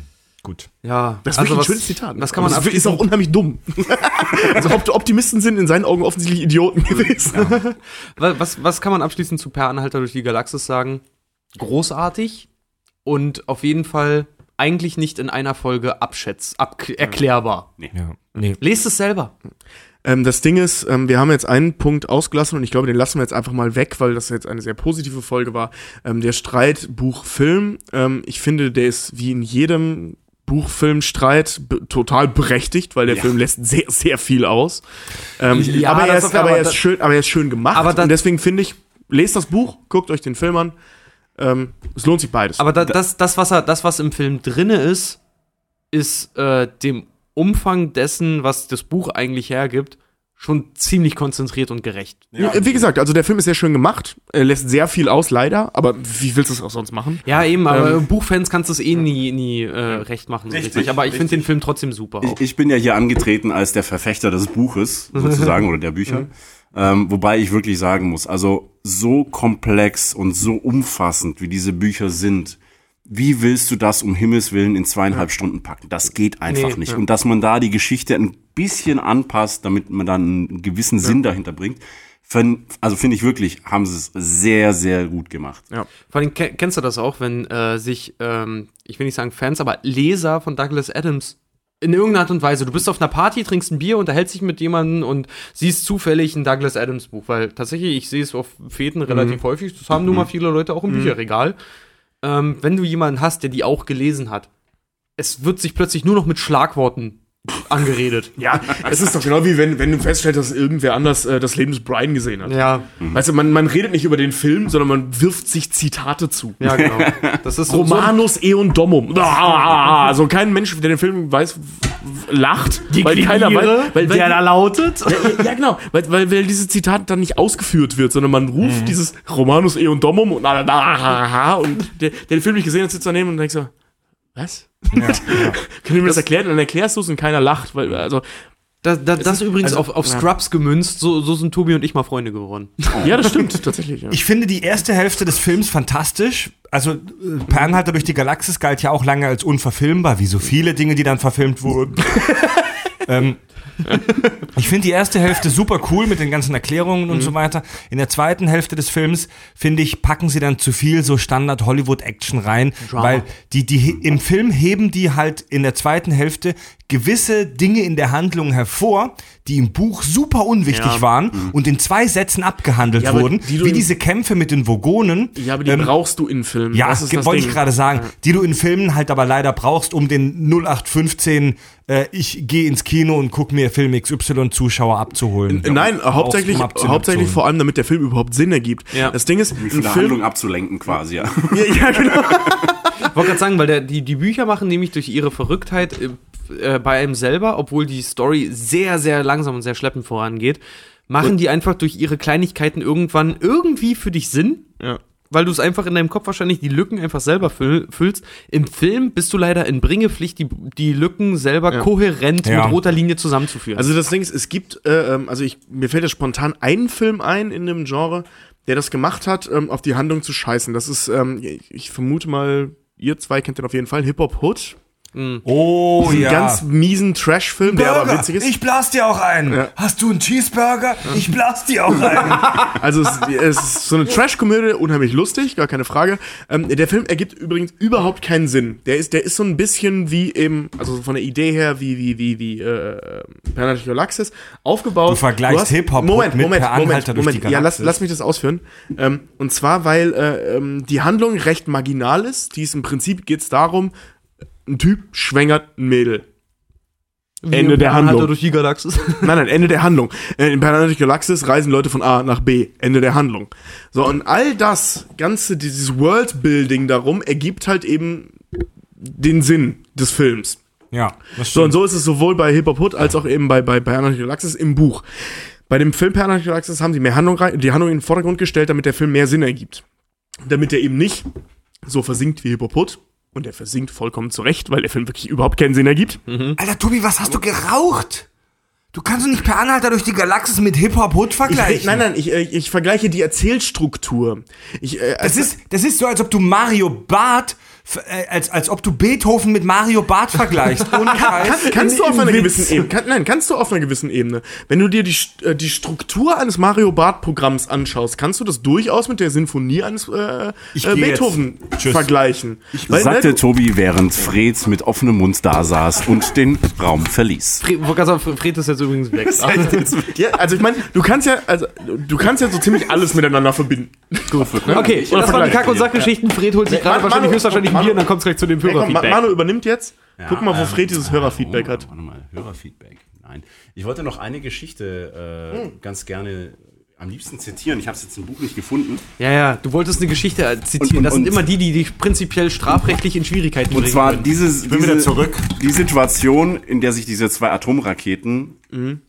in einen Blauwal und einen Betunientopf verwandeln. Oh, stimmt. Wir müssten eigentlich die Gedanken des Podcasts Haben wir ganz vorlesen. vergessen. Wir Oh ja. müssten das kurz machen. Ich würde, ich würde gerne, sorry, aber Tobi, wenn du den Pottwal vorlesen würdest, Es wäre es wäre mehr. Uh, Beleidigungskompliment. äh, ich, ich, ich würde den Erzähler machen und, und du vielleicht. Äh, Ich soll den du- Betunientopf ja. Nein, nein, nein, nein, der sagt doch, der sagt doch was. Ja, stimmt. ich- Ja, ja, ja. Nicht, sagen- Nicht, spoilern, nicht spoilern, ja. Einmal bitte nicht spoilern. Einmal bitte nicht spoilern. Äh, als die, äh, als unsere Crew hier, Arthur Dent und Co. auf dem äh, mysteriösen Planeten Magrathea landen, werden die von, von dem Computer, der am Boden des Planeten noch aktiv ist, von dieser untergegangenen Zivilisation auf Magrathea angegriffen. Übrigens wurde das in einer Star Trek The Next Generation äh, Folge nochmal aufgenommen. Ich bin mir relativ sicher, dass das äh, bei dieser Star Trek Folge inspiriert war durch Per Anhalter durch die Galaxis. Wurscht. Worauf wir hinaus wollten, war diese Szene mit dem Wal und dem Blumentopf durch den Unwahrscheinlichkeitsdrive, den die aktivieren, um den Thermonuklearsprengkröpfen Sprengkröpfen aus dem Weg zu gehen, werden diese beiden Raketen verwandelt in einen Pottwal und einen Pe Petunienkopf. Und zwar ent- entgegen aller Wahrscheinlichkeit. Petunienkopf? Dann war das so, der, äh, äh, der, der Sprecher in dem Film sagt das so schön, gegen, alle, äh, gegen aller Wahrscheinlichkeit begann ein Pottwal sein Leben.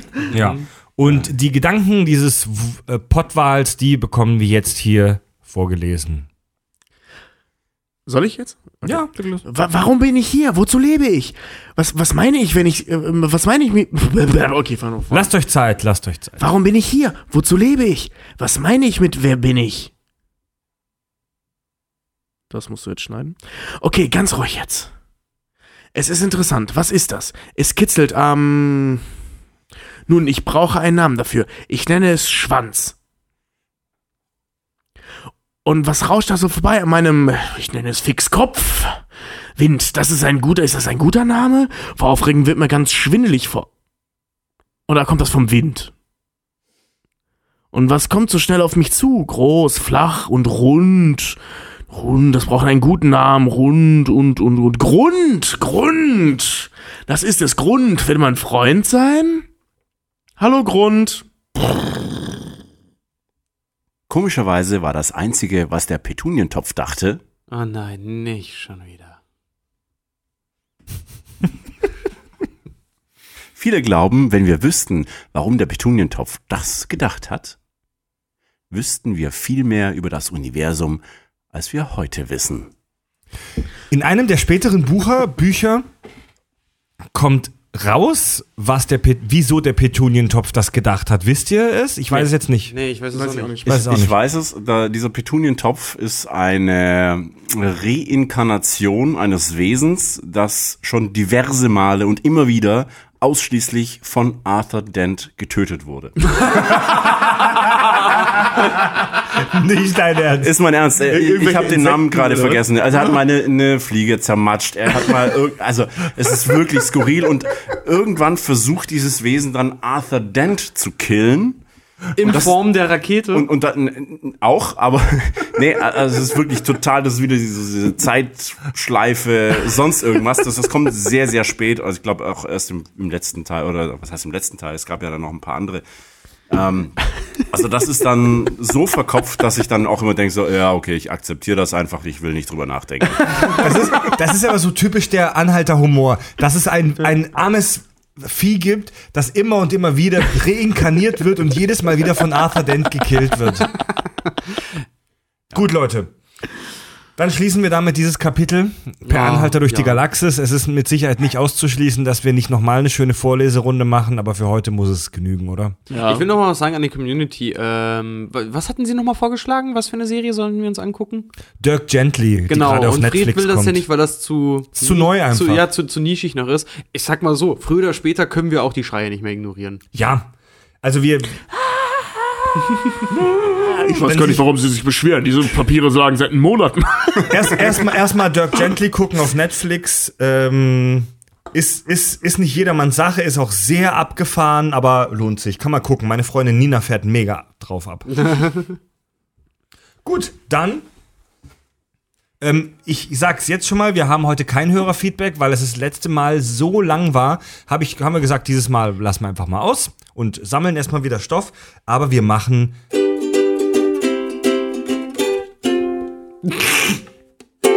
Ein neuer Akkord. ist mit so einem Slide, ist so ein bisschen Texas-Style. well, you know, that's just like cool air. Sollen wir das Bar jetzt auch anders machen? iTunes-Rezensionen.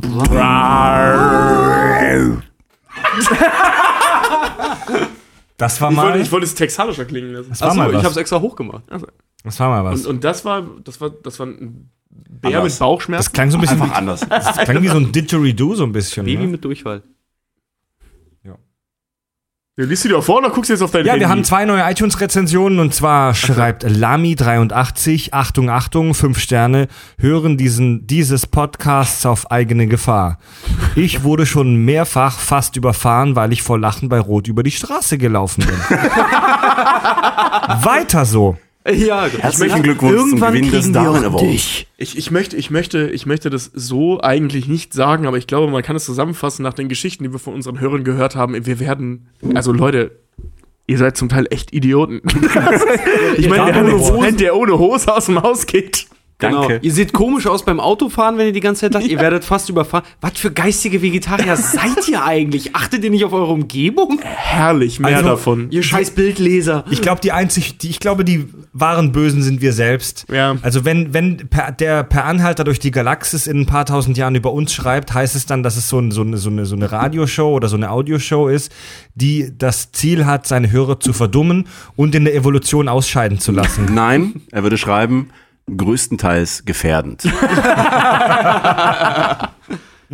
Selektionsdruck reduzierend. Und dann haben wir noch eine Rezension und zwar bin ich vor kurzem dahinter gekommen, dass iTunes das ein sagenhaftes Drecksprogramm ist, wie ich ja Überraschung. nicht müde bin zu sagen, Da bist du erst vor kurzem hintergekommen. dass mir iTunes nicht die Rezensionen aus anderen Nationen zeigt. What? Ach, echt? Ja. Im, in der App Podcast Addict, die wir ja alle bei Android benutzen und auch empfehlen, kann man aber mit einem kleinen Trick die äh, iTunes-Rezensionen aus dem Ausland lesen. Nein. Und wir haben eine Rezension aus Österreich.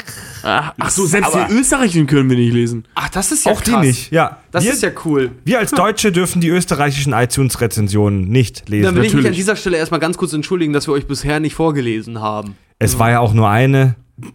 Es werden noch mehr. Es wohnen ja auch nicht so viele Leute in Österreich.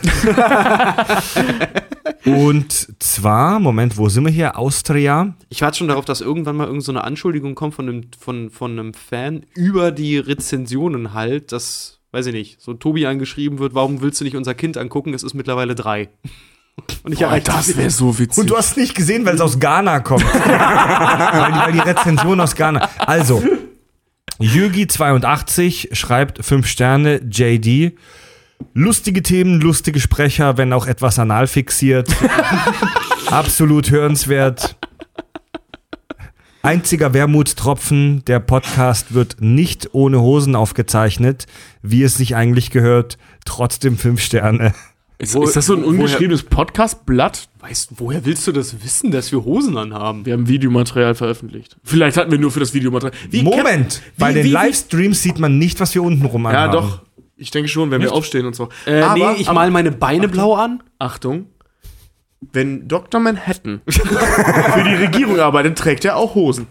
So. Vielleicht tragen wir nur Hosen, wenn wir Videos aufnehmen. Stimmt. Vielleicht lassen Ähm, es uns unser baumeln. Gast Manu hat uns tatsächlich eine Rezension auch mitgebracht, hat er jetzt gesagt, die, er Habe ich uns gerade nicht, aufgeschrieben. die er uns nicht bei iTunes, obwohl er Apple-Mensch eigentlich ist, äh, Ich, ich schreibe alle fünf Wochen irgendwie eine Rezension, aber es wird halt immer nur ein Update gegeben da, ne? Und dachte ich mir, wenn ich jetzt eh schon mal hier bin, dann bringe ich die euch einfach mit. Oh, eine Live-Rezension. Ich bin, ich bin ein bisschen aufgeregt. wir kriegen jetzt gerade eine Ich hatte Live-Rezension. ja extra aufgeschrieben, damit es auch abgelesen klingt. Das, das, das Gute ist, das Gute ist, wenn Richard jetzt schon wieder einen dummen Spruch bringt, kannst du ihm live einen aufs Maul hauen. Ja! Das kannst du nicht übers Netz machen. Da freue ich mich drauf. Zum Beispiel so ein Bildleserspruch oder so. Moment, Moment. Hallo, ihr Kackbratzen. Vielen Dank für die vielen Stunden unglaublich unterhaltenem Klugschiss. Ich lache so oft, während ich im Stau stehe und führe eine imaginäre Strichliste, wie oft Tobi etc. etc. sagt. Wir sind jetzt über alle Folgen übrigens, glaube ich, bei 87. Sag ich das wirklich so oft? Ja, Mann. Oh, scheiße. Macht weiter so und übrigens, äh, Fred, ähm, pledgen kann man auch mit unterstützen umschreiben. Deine Mama arbeitet auf dem Fischkutter als Gestank. Boah, ich bin echt gut gerade bei weggekommen, nämlich gar nicht. Ja, du wurdest nicht erwähnt. ja, nee, deswegen, ja. Das ist das Netteste, was dir jemand gesagt hat. Nicht. Das, ich wollte gerade sagen, das ist, das ist wie, wie beim Training früher, weißt du, wenn jeder immer so Einschätzung gekriegt hat, wie seine Leistung war, berichtet, weil bei mir war dann immer einfach so, ja, das ist, ja, machen wir einfach weiter. Und nee, nee, Manu, und nee, dafür hau ich dir jetzt live verbal aufs Maul. Ich habe extra sogar mal geguckt bei Leo Dict. Pledge to pledge heißt so viel wie Versprechen. Also wenn, wenn du uns 5 Dollar beim Premium-Theme pledgest, gibst du uns praktisch das Versprechen, 5 Dollar, bla. Deswegen sagte ich umschreiben. Ja, ich werde es in Der Mann, ist, Zukunft der, umschreiben. der Mann ist deutlich klüger als du, merkst du das? Das war schon immer Ja. so, aber das will er nicht wahrhaben. Deswegen bin ich auch froh, dass er in der nächsten Folge nicht mehr dabei ist. ja, war schön, ne? Tschüss! Pledge, das kommt jetzt, das, das, das kommt jetzt, das kommt jetzt, das kommt im Duden jetzt mit rein. Ah, übrigens habe ich heute gelesen. Wisst ihr, äh, wisst ihr, welches Wort, ja, kann man so eigentlich schon sagen, jetzt mit den Duden aufgenommen wird? Hm? Das berlinerische Icke. Was, echt? Ja, Mann. Wird jetzt Oh, das endlich ich in gelesen, Duden ja, mit ja. aufgenommen. Und zwar, jetzt weiß auch jeder endlich, wie es geschrieben wird. I-C-K-E. Oh, echt? Icke. Das ist ja wirklich der Abstieg. Das, Ja, der du mit deinem niederrheinischen Dehnungs-E. Leck mich. Das interessiert mich als alles ein sehr. Wikipedia-Artikel. Ja, und meins steht bald im Duden. Tja, liebe Freunde der guten Unterhaltung, damit beenden wir unsere heutige epische Folge langsam.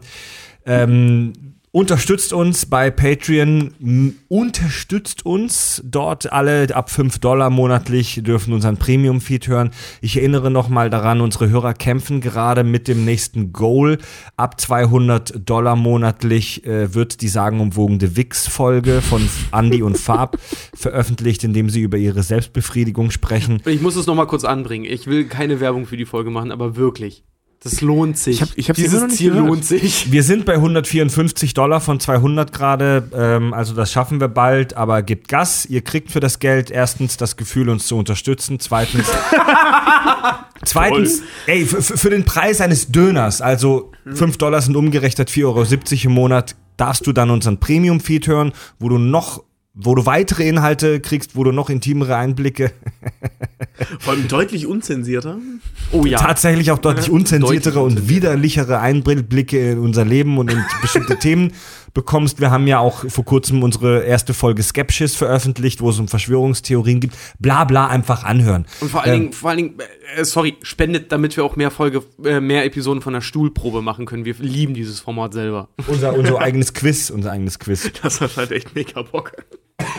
Ja. Folgt uns bei Twitter, bei Facebook. ich muss gerade husten.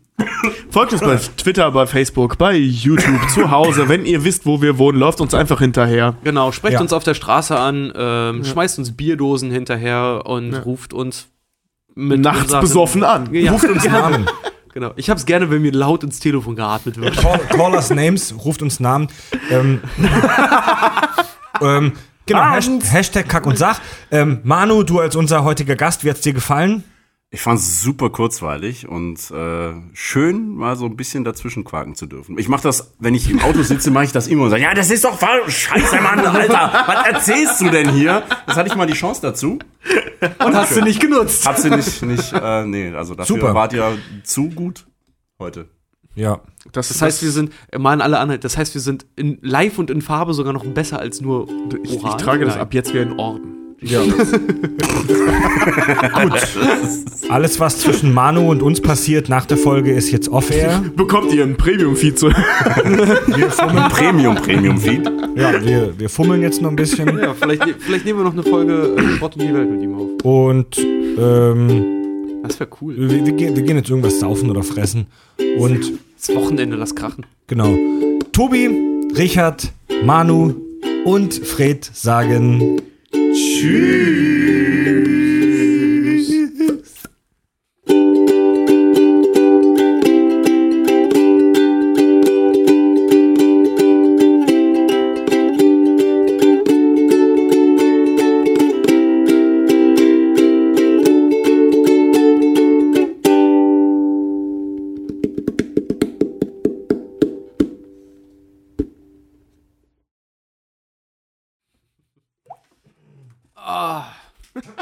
Ich finde, ich find, eigentlich haben wir viel zu wenig über Marvin gesprochen. Oh, vielen Dank. Oh, danke schön. Boah, da gibt's ja Applaus. Gott sei Dank ist es vorbei, sagen die. Wir jetzt endlich was saufen gehen. Das war, ja. Groupies.